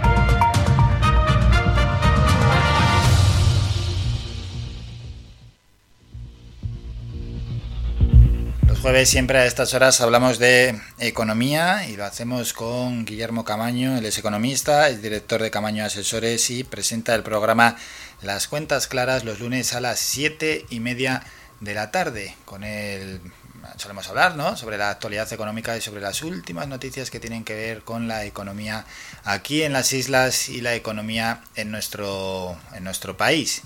Y además lo hacemos de la mano de nuestro compañero, el economista Guillermo Camaño, con quien estamos esperando a que nos den paso y ya estamos con él después de la presentación que hemos hecho de Guillermo, así que hablamos ya con él. Guillermo, buenos días. ¿Qué tal? Muy buenos días Álvaro, ¿cómo estás? Muy bien y encantado otra vez de contar con tu presencia aquí para hablar de economía. ¿Qué tenemos para hoy? Pues adivina qué. En Bueno. medio de una situación Mm. de crisis generalizada, eh, con todo lo que eh, ya, ya conocemos, pues la noticia que bueno vamos conociendo y que se va confirmando es la de que la receta que el gobierno, este gobierno de España tiene pensado para sacarnos de la crisis es nada más y nada menos que subir los impuestos. Subir los impuestos, ¿no? Con la intención de recaudar más. Con la intención de financiar eh, su, su política de gasto en la que eh, yo creo que en ocasiones anteriores ya hemos hecho algunas apreciaciones al respecto.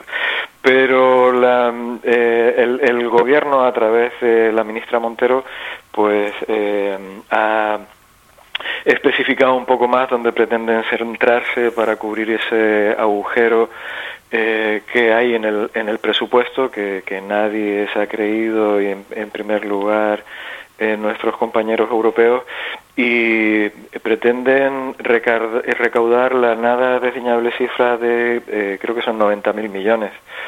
Eh, y básicamente eh, eh, centrándose en, en dos impuestos. el impuesto de sociedades, eh, pues en un momento en el que todos sabemos que las empresas de este país están bollantes, eh, como el resto de la situación económica, y también el impuesto eh, sobre sucesiones y donaciones, que es un impuesto estatal cedido a las comunidades autónomas y sobre el que tuvimos ocasión de, de hablar en el programa de las cuentas claras de- del lunes pasado. Perfectamente podríamos eh, subtitular a ese impuesto como vas a pagar eh, hasta después de muerto. Porque Y, y mucho además, porque además es que es, es un poco injusto, ¿no? Que es, están, bueno, no injusto, pero al final cuando te toca heredar y, y ves que en tu comunidad tienes que pagar muchísimo más que en otra comunidad, se te queda una cara de tonto que, que no se te quita casi para el resto de, de- de tu vida. Y, y además es que lo que hay que pagar muchas veces en algunas comunidades es realmente importante. Es tan importante que el porcentaje de herederos que tienen que renunciar a su herencia porque no pueden hacer frente al impuesto es muy significativo.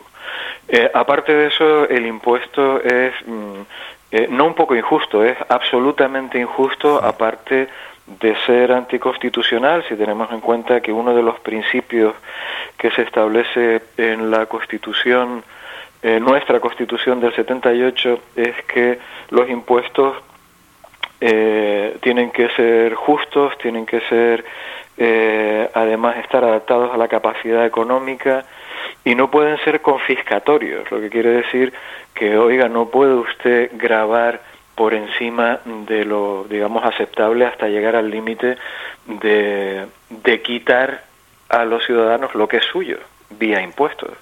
Y en este caso pues llegamos hasta hasta esos extremos de herencias que, a las que se tiene que Es que nunca eh, mejor que se tiene explicado. que rechazar ¿no? Es que nunca mejor explicado, Guillermo. Es que ese bien es que es tuyo y es que ese bien, seguramente la persona que, que te lo va a dejar, por él ha pagado una cantidad de impuestos enorme, muchísimos impuestos. Y hombre, es que este pertenece, es que es lo que dices, es que es, es totalmente injusto. Y luego, claro, a la hora de, de estas sucesiones, no sé qué idea tendrán desde, desde el gobierno, pero es que si miran el porcentaje de, de, que, que se deniega, en este caso, o que rechazan una herencia, pues me imagino que no son las personas que tienen la economía más bollante. Por aquello de querer cobrar más a los que más tienen, este dogma ¿no? que tiene el gobierno, pues precisamente me imagino que no sean ellos.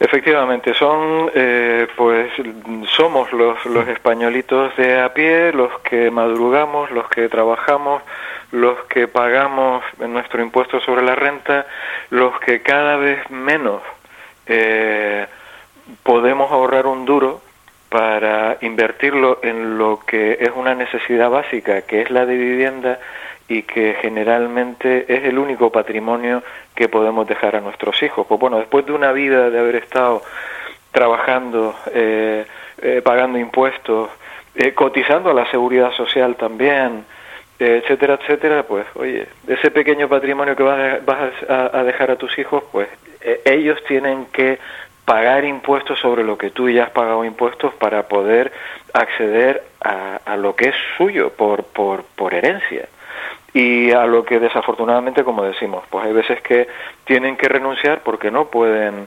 satisfacer el ansia recaudatoria de este y de los anteriores gobiernos que lo han venido permitiendo. Hmm, Eso es, y recordar a los oyentes que a la hora de heredar se hereda todo, es un paquete, no se hereda, coges una parte y, la otra no la, te la quitas de encima, no, no, el paquete es total. Y, y recordar a nuestros oyentes también que, eh, si te parece Álvaro, eh, si me lo permites, que estas cosas de los impuestos, igual que las cosas de, de las leyes y tal, que a veces por desconocimiento pues se aceptan con resignación y co- como algo contra lo que no se puede hacer nada, eh, sí que se puede hacer algo. A la hora de votar se, se, se debe, creo yo, eh, mirar con lupa cuáles son los programas y mirar la historia de los partidos a los que se va a votar para ver en qué casos eh, han cumplido con sus promesas o no y, qué es lo que han eh, qué es lo que lo que lo que han hecho en este sentido en, en el pasado porque ya digo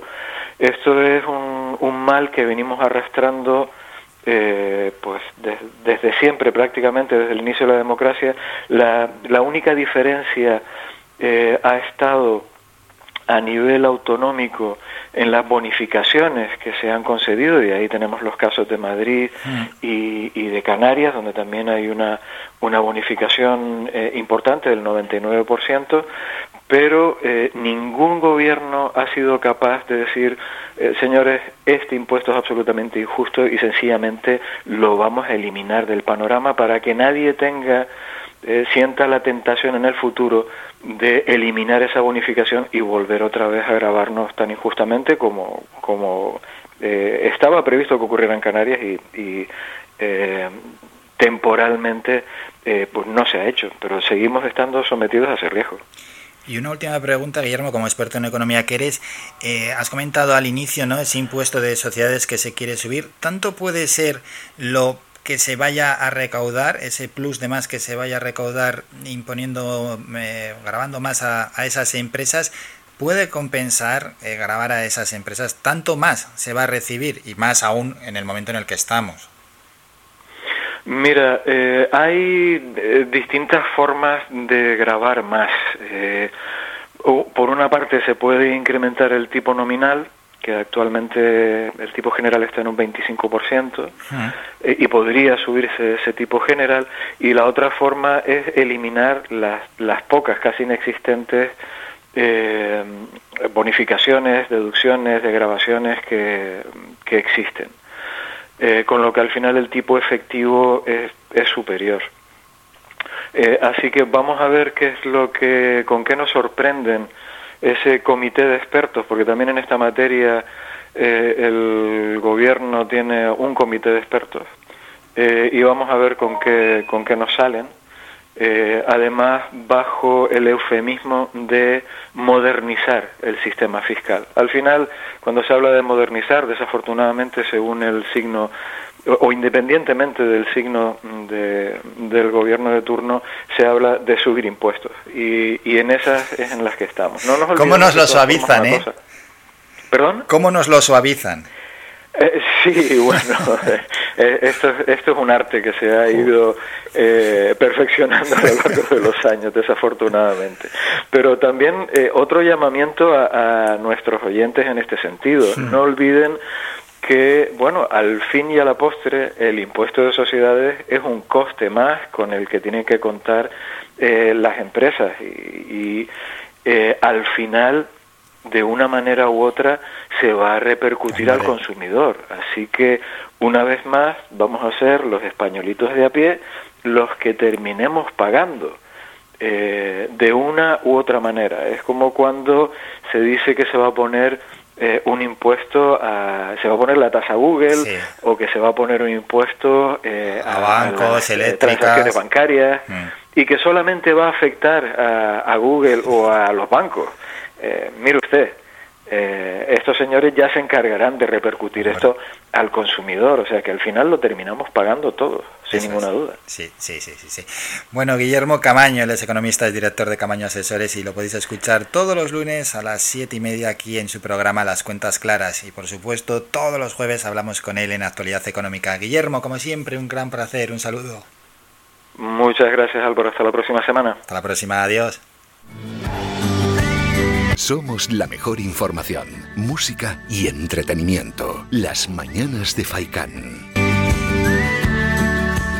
Bueno, pues llevamos muchísimo tiempo hablando. Quizás no es de tiempo, ¿eh? Para meter una canción, un temita musical y luego ya a las 11 iremos con el boletín informativo y luego con el incógnito. Vamos con un tema musical.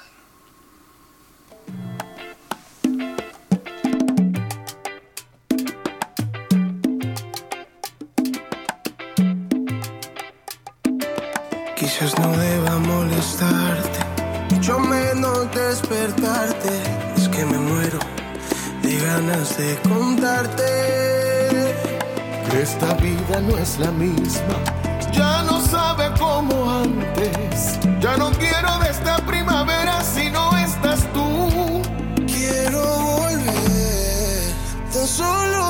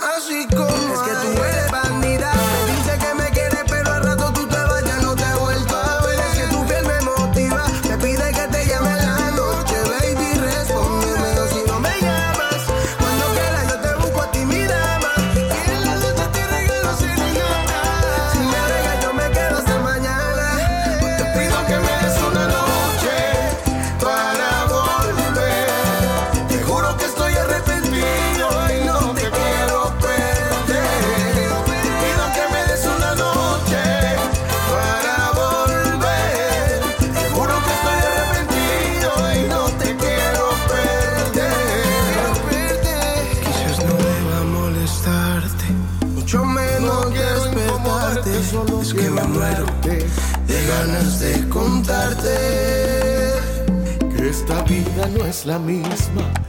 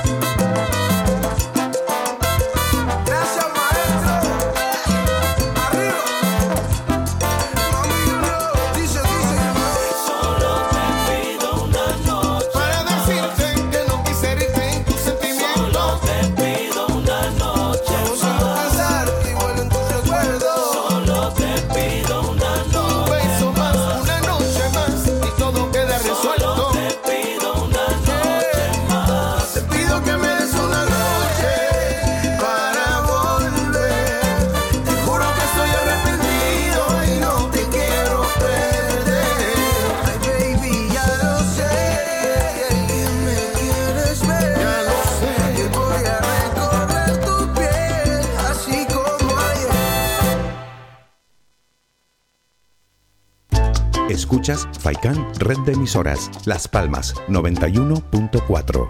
Somos gente, somos radio.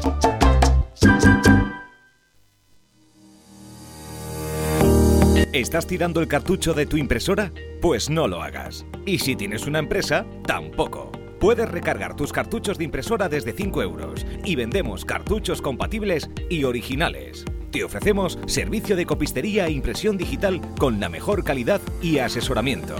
Impresión de documentos, encuadernado, plastificado, cartelería, reparación y venta de ordenadores e impresoras. Tinta y Toner Telde, ubicado en el Callejón del Castillo número 145, Calero Alto, Telde. Ahora abrimos de forma ininterrumpida en horario de 8 y media de la mañana a 6 de la tarde. Infórmate. Teléfono 928 70 37 32. 928 70 37 32. Y visítanos en nuestra página tintaytonertelde.com. Tinta y Toner Telde. Te damos el mejor color. Faikan, red de emisoras. Somos gente,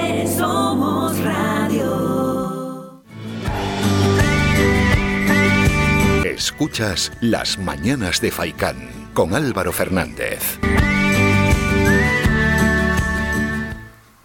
En unos minutos llega el incógnito. Venga, vamos a dar la última pista del día de hoy. A ver si vamos un poco más acotando a este personaje misterioso. Incógnito de hoy. Interpretación. mm, mm, mm, Actor y esas cosas. Canario. Y vamos a acotar un poquito más. Hierro. Hierro es el nombre de la serie. ¿eh? Interpretación, Canario y Hierro.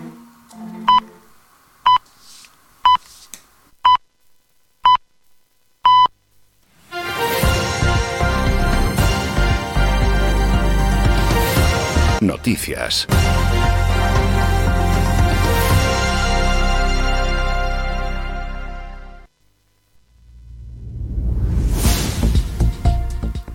Las 11 de la mañana, Sanidad notifica 196 casos de COVID-19 en las últimas 24 horas. Son 15 menos que en el día precedente, de los cuales 98 corresponden a Tenerife, 70 a Gran Canaria, 15 a Lanzarote, 8 a Fuerteventura, 3 a El Hierro y 2 a La Palma. Canarias administra 422.200 dosis de vacuna contra la COVID-19. Hasta la jornada de ayer se habría logrado la inmunización de 118.700 personas que ya han recibido las dos dosis de la vacuna, lo que supone el 6,34% de la población diana. Se han realizado más de un millón de pruebas PCR en la isla, de las que 3.273 se corresponden al día de ayer. Mientras hasta 4.000 personas de entre 60 y 69 años podrían o podrán recibir cada día la vacuna de AstraZeneca en los dos puntos de vacunación masiva ya operativos en Gran Canaria, el habilitado en Expo Meloneras y el que ha comenzado a funcionar ayer miércoles en el pabellón 7 de Infecar. Así lo ha estimado el director de enfermería de la Gerencia de Atención Primaria de Gran Canaria, Juan José Suárez, quien acudió al vacunódromo de Infecar, donde esta jornada fueron citadas 500 personas, un volumen de usuarios que irá creciendo progresivamente hasta rondar los 1.100 al día, al igual que ocurrirá con el de Expo Meloneras, abierto hace semanas. Turismo. El gobierno neerlandés anunció ayer que está organizando junto a agencias de turismo un viaje piloto a Gran Canaria a principios de mayo para investigar cómo se comportan los turistas neerlandeses cuando viajan y buscar condiciones para autorizar unas vacaciones seguras y responsables en pandemia. Será por tanto el segundo viaje piloto que organizan las autoridades de ese país en cuestión de semanas, puesto que el lunes un grupo de 189 participantes seleccionados de entre 25.000 inscritos interesados viajaron a la isla griega de Rodas, donde permanecen dentro de un complejo turístico durante todo su viaje. Ya en otro orden de cosas, los vuelos de deportación de inmigrantes pactados entre España y Marruecos desde el pasado diciembre han cesado por deseo de Rabat la pasada semana, según informan agencias. La suspensión de los vuelos que transportaban a unos 80 inmigrantes por semana desde el pasado diciembre fue decidida la semana pasada después de que Marruecos decretase el cierre del espacio aéreo con España y Francia por razones sanitarias a partir de la medianoche del 30 de marzo. Mientras siete inmigrantes de origen senegalés fueron detenidos el lunes después de producirse un altercado en el centro de gestión compartida de Fuerteventura, la conocida como nave del queso, donde los positivos en COVID-19 y sus contactos estrechos pasan la cuarentena. El director insular de la Administración General del Estado en Fuerteventura, Domingo Fuentes, confirmó que el altercado que ocurrió después de que el área de salud de la isla diera el alta a un grupo de personas que eran contactos estrechos que permanecían pasando la cuarentena en la nave. Y la consejera de Economía, Conocimiento y Empleo del Gobierno de Canarias, Elena Máñez, asegura que la plena recuperación económica vendrá de la mano de la movilidad. Elena Máñez, quien compareció en el Pleno del Parlamento para hablar del impacto socioeconómico de la crisis sanitaria, ha confiado en que si la vacunación sigue su ritmo y llegan las vacunas a partir del segundo semestre del año, se comenzará a recuperar la movilidad y con ella el turismo y por ende la actividad económica. Terminamos con la información más cercana.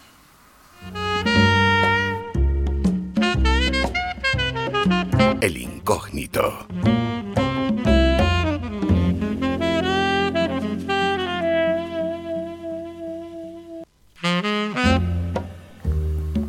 Los jueves siempre traemos un incógnito. Siempre, siempre, siempre. Por aquí han ido desfilando ya unos cuantos incógnitos que luego se desvelan quiénes son y ha llegado el momento de desvelar nuestro incógnito. Hemos dado varias pistas. La primera que se dedica al mundo de la interpretación. Pues sí, al mundo de la interpretación y donde su cara es realmente conocida es por participar en series.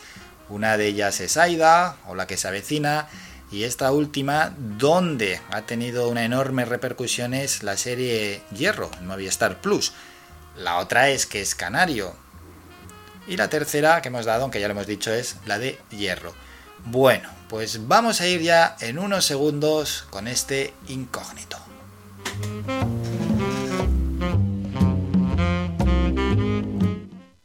Y el protagonista de hoy es Luisfer Rodríguez. Luisfer, buenos días.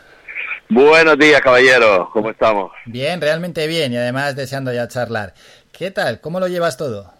Con mucha calma, con los pies en el suelo y la cabeza en las nubes, como siempre, pero bien, bien, muy contento, muy, muy feliz y muy agradecido. Yo creo que es un buen momento para, para mí y lo estoy disfrutando como tal también. Cuando llegan las cosas a cierta edad, el, el aplomo es distinto de, al recibir las cosas. Sí, verdad, porque además se tiene esa perspectiva del pasado y, y se saborea de una manera diferente. Exacto, eh, con más calma y con más madurez. La verdad que hay veces que las cosas llegan cuando tienen que llegar y súper contento por ese lado. Y además te pillamos en un momento de tu carrera realmente bueno, ¿no? Porque ya estás embarcado en unas cuantas asuntos.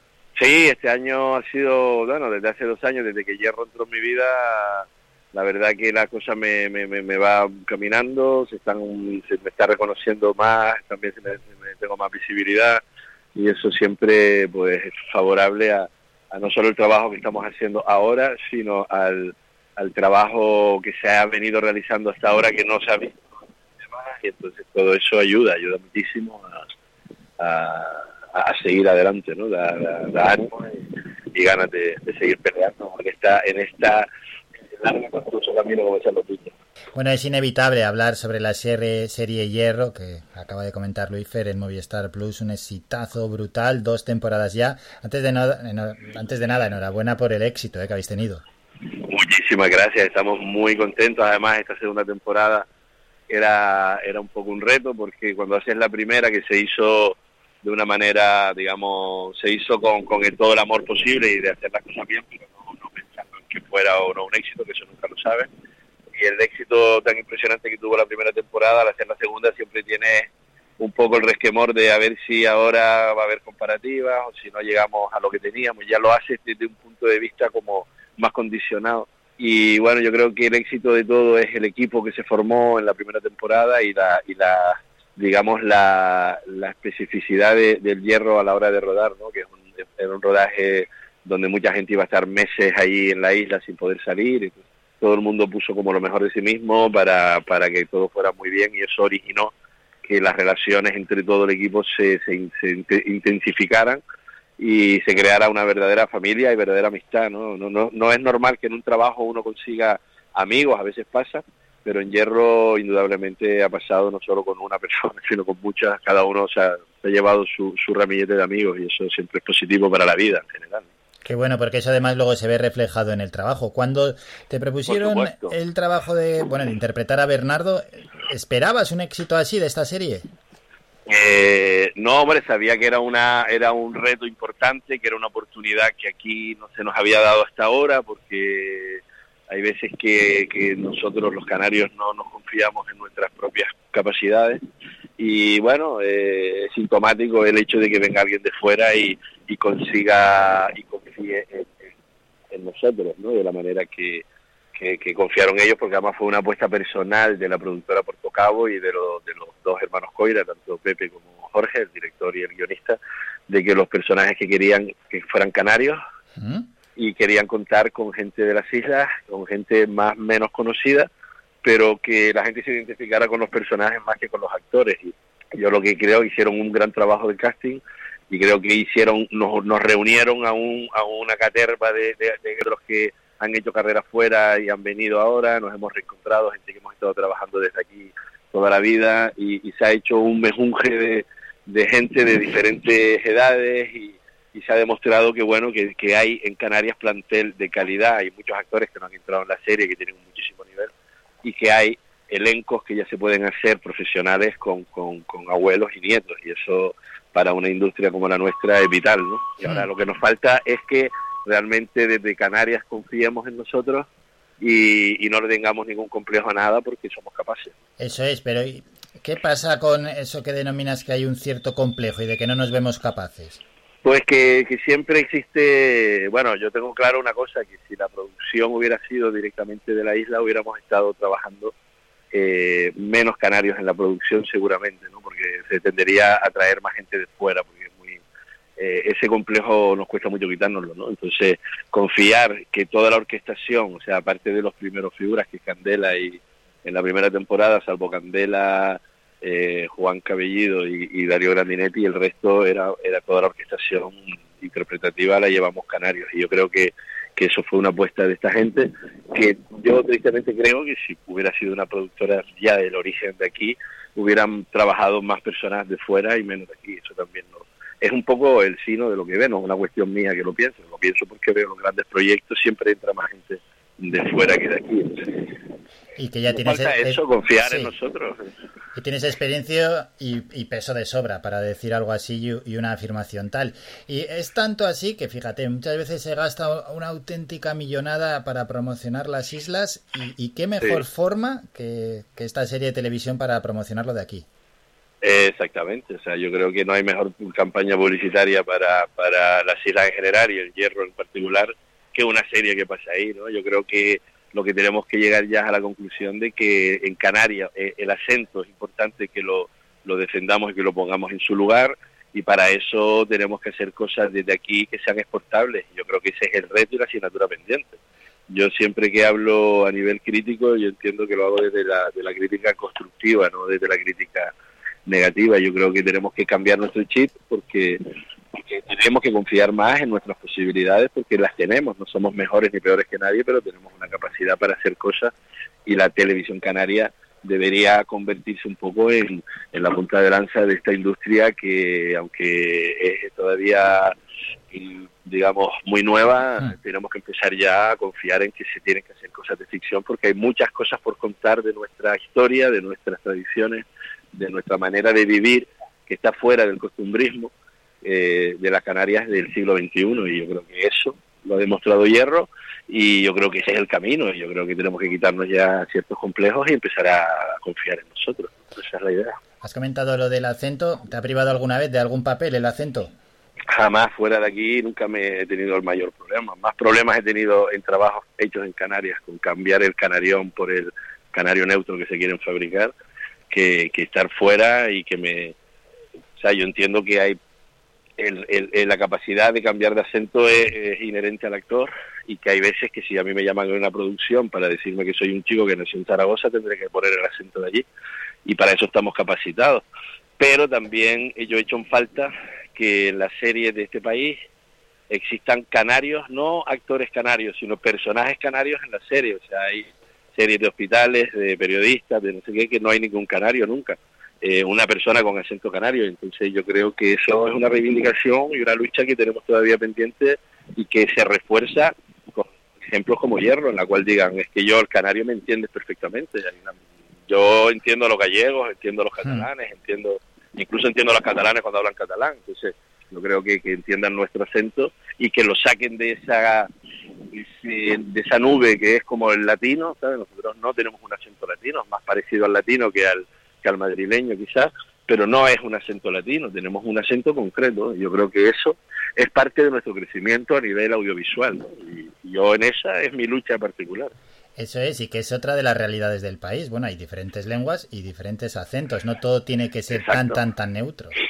Exacto, esa es un poco la idea y hacia dónde va la, la, jugada. Aparte de que esto no lo inventamos nosotros, lo inventaron los americanos, lo que pasa es que nosotros no sabemos cuáles son diferentes acentos de Wisconsin, de Texas o de Nueva York.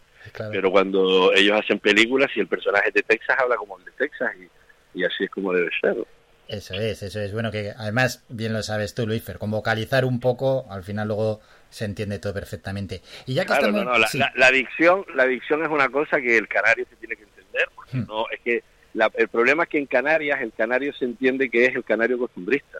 Y aquí no nosotros somos una sociedad que está educada en el siglo XXI, que estudiamos carreras universitarias y que tú vas por la calle y la gente habla con, con, con una, de una manera normal y educada.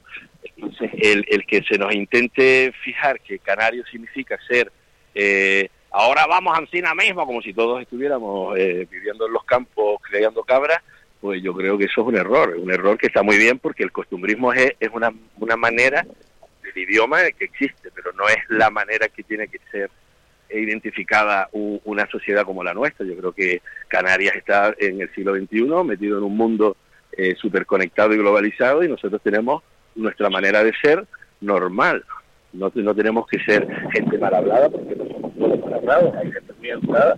Yo, por ejemplo, y conozco a la, a la, mayoría de mis amigos, han estudiado carreras, con lo cual nadie habla y dice ansina mismo. O sea, eso es una cuestión que nos tenemos que quitar. Y entonces que el humor vaya por esa parte, una parte del humor me parece bien, pero que no es esa la manera, ni tenemos que llevar fajín y, timple para decir soy canario. O sea, soy canario porque soy del mar y porque soy isleño y porque defiendo esta tierra por encima de todo. Y punto. no hay nada más. Así es, así es, y un mensaje bueno, muy claro y además muy fácil de entender. Y ya que estamos hablando del talento canario, cuando empezaste en la interpretación y a la hora de formarte, ¿había los medios y las escuelas que hay hoy en Canarias?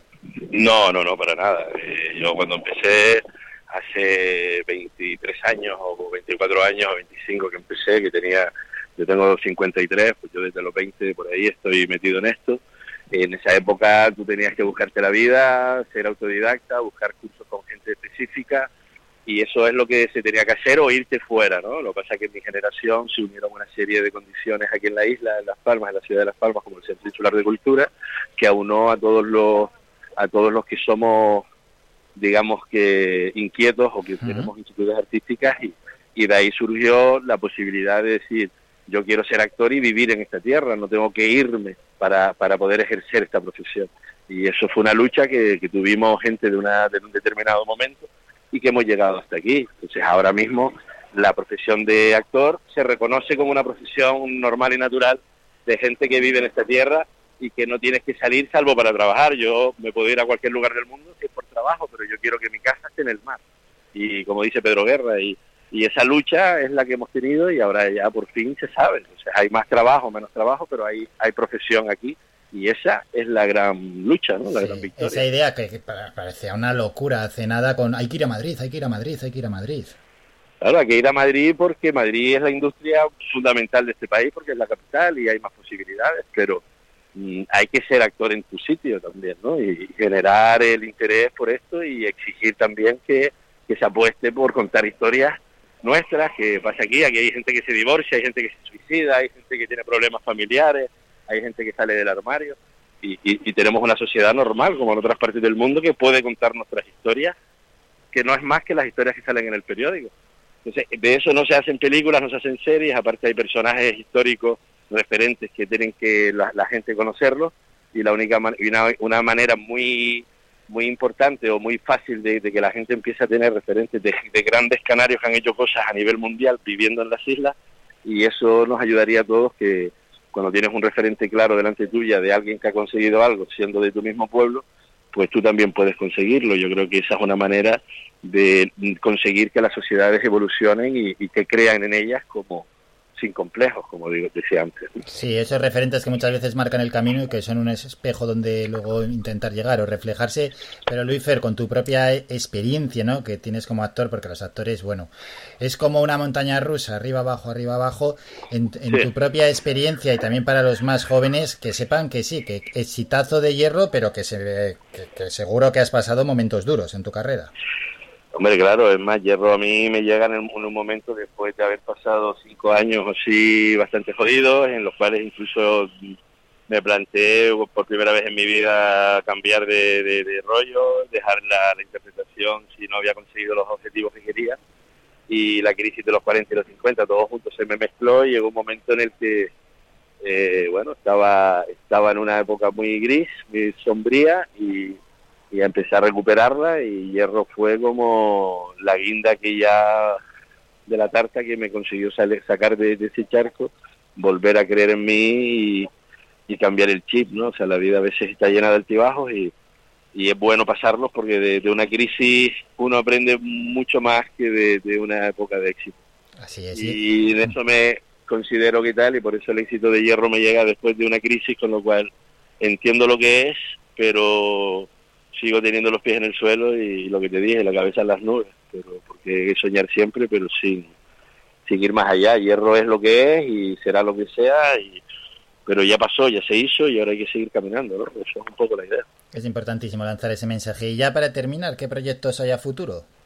Bueno, proyecto futuro, yo sigo dando clase en un proyecto muy muy muy bonito que surgió aquí hace cuatro años y estamos en el camino, que es el Instituto de Cine de Canarias, que se está formando actores eh, en lo que es el, el audiovisual, tanto cine como televisión, doblaje, etcétera.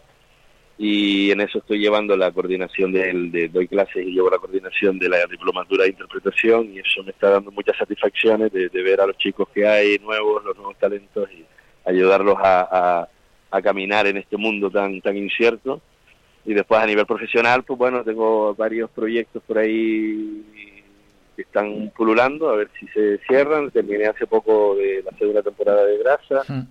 Sala Cadula es un proyecto que, que ha renacido y que tenemos para Navidad y, y bueno hay proyectos ahí importantes en, en- el horizonte que si se consolidan pues pueden pasar cosas importantes tanto para mí como para yo creo que, que para, para, para la misma profesión porque son nuevas vías de, de, de conseguir eh, eh, contar historias y, y llegar a otro formato del teatro, aparte del teatro. O sea que estamos en una época bien, yo radiante dentro de toda esta pandemia toda este, esta época tan negra. Yo realmente mm, solo puedo agradecerle a la vida que, en este momento tan, tan incierto tenga la seguridad de, vivir tranquilo y sobre todo tener proyectos en, en el camino que me hacen muchísima ilusión. Nos alegramos por ello y que esos proyectos además tengan un gran futuro. Luifer, gracias por estos minutos. Un saludo y encantados de charlar contigo. Nada, muchísimas gracias a, a ti y a todo a todo la- el universo Faikán y que espero que sigamos siendo felices, creciendo juntos y que Canarias llegue un día a ser lo que nos merecemos. Faikan, red de emisoras. Somos gente, somos radio.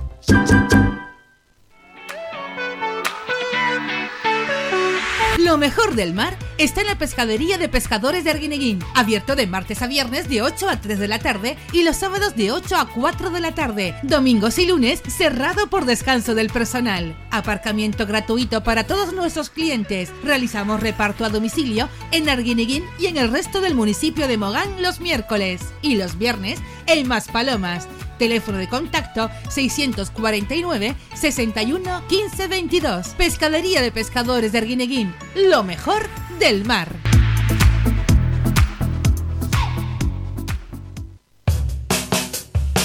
¿Pensando en construir, reparar o renovar? Deja tus proyectos en manos de profesionales. En Ferretería Germán Medina encontrarás todas las opciones para la industria y el hogar, con calidad y variedad, con todo un mundo de cerámicas a tu alcance, con facilidades para pagar. Financia tus compras hasta en 24 meses y sin intereses. Ahora, además, renovar tu baño te sale más barato que nunca. Ven y llévate tu mueble de baño con lavamanos, grifo, espejo y además plato de ducha y mampara por tan solo 395 euros. ¿Te lo puedes creer? Ven ya a Germán Medina y aprovecha nuestra promoción inigualable. Visítanos en vecindario 928 75 0107 y Polígono de Arinaga 928 75 39 54 y en germánmedina.es.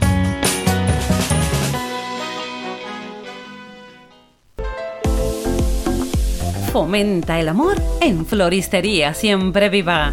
Di lo que quieras y cuando quieras. Arreglos florales, plantas, ramos, todo lo necesario para comprar o regalar. Con envío a domicilio. Nos encontrarán en San Juan Telde. Floristería Siempre Viva. Damos vida a tus sentimientos. Cuando llevan flores de la siempre viva.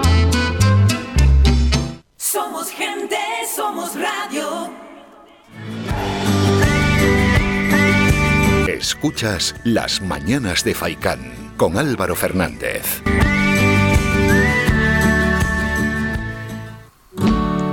Y lo que me ha gustado de esta conversación con Luis Fer Rodríguez, que interpreta el papel de Bernardo en la serie Hierro, bueno, pues es- no es lo típico que muchas veces estamos hablando, ¿no?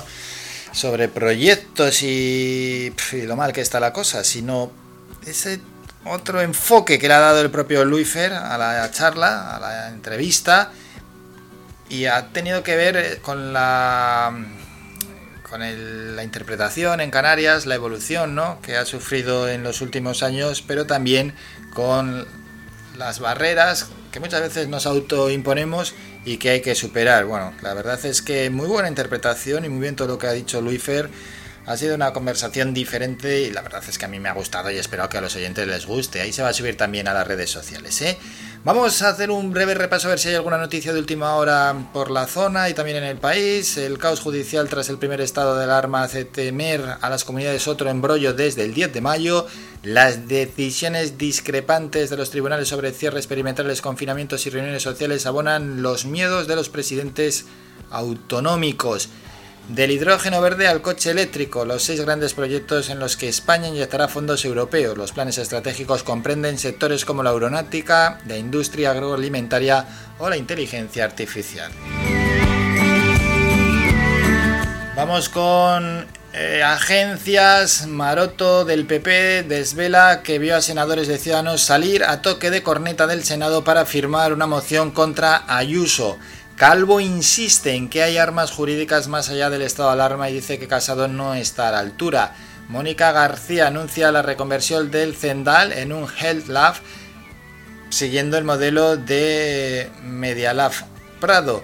Y Duque, sobre declaraciones negacionistas de Abril y Bosé, un famoso tiene que tener cuidado con las cosas que dice, asegura Pedro Duque.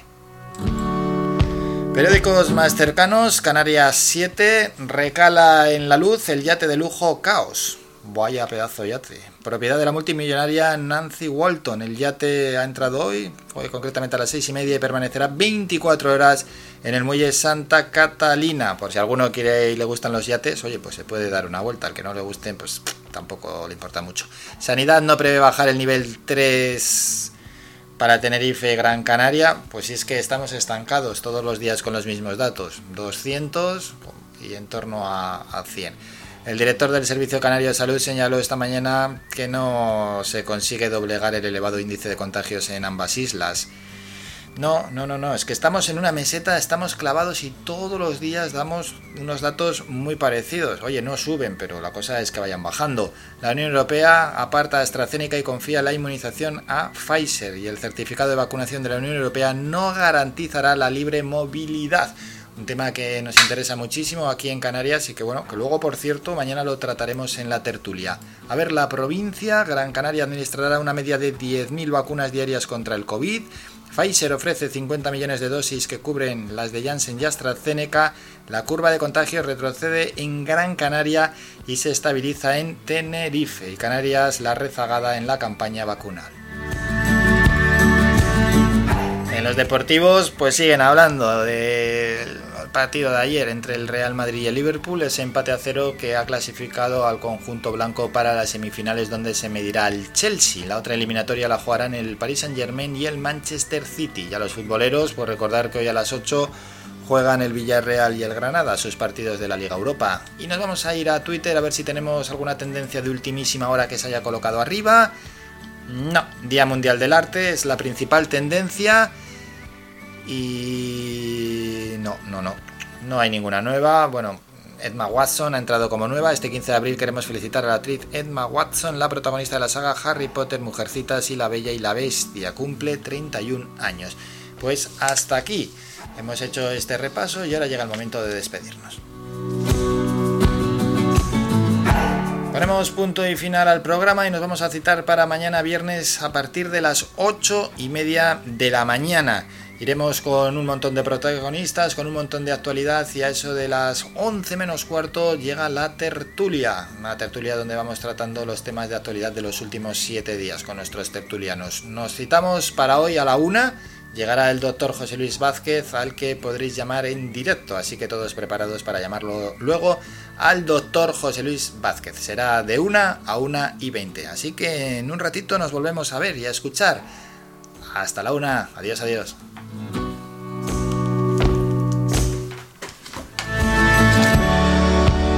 Ha escuchado Las Mañanas de Faicán con Álvaro Fernández. Le esperamos de lunes a viernes de ocho y media a once y media.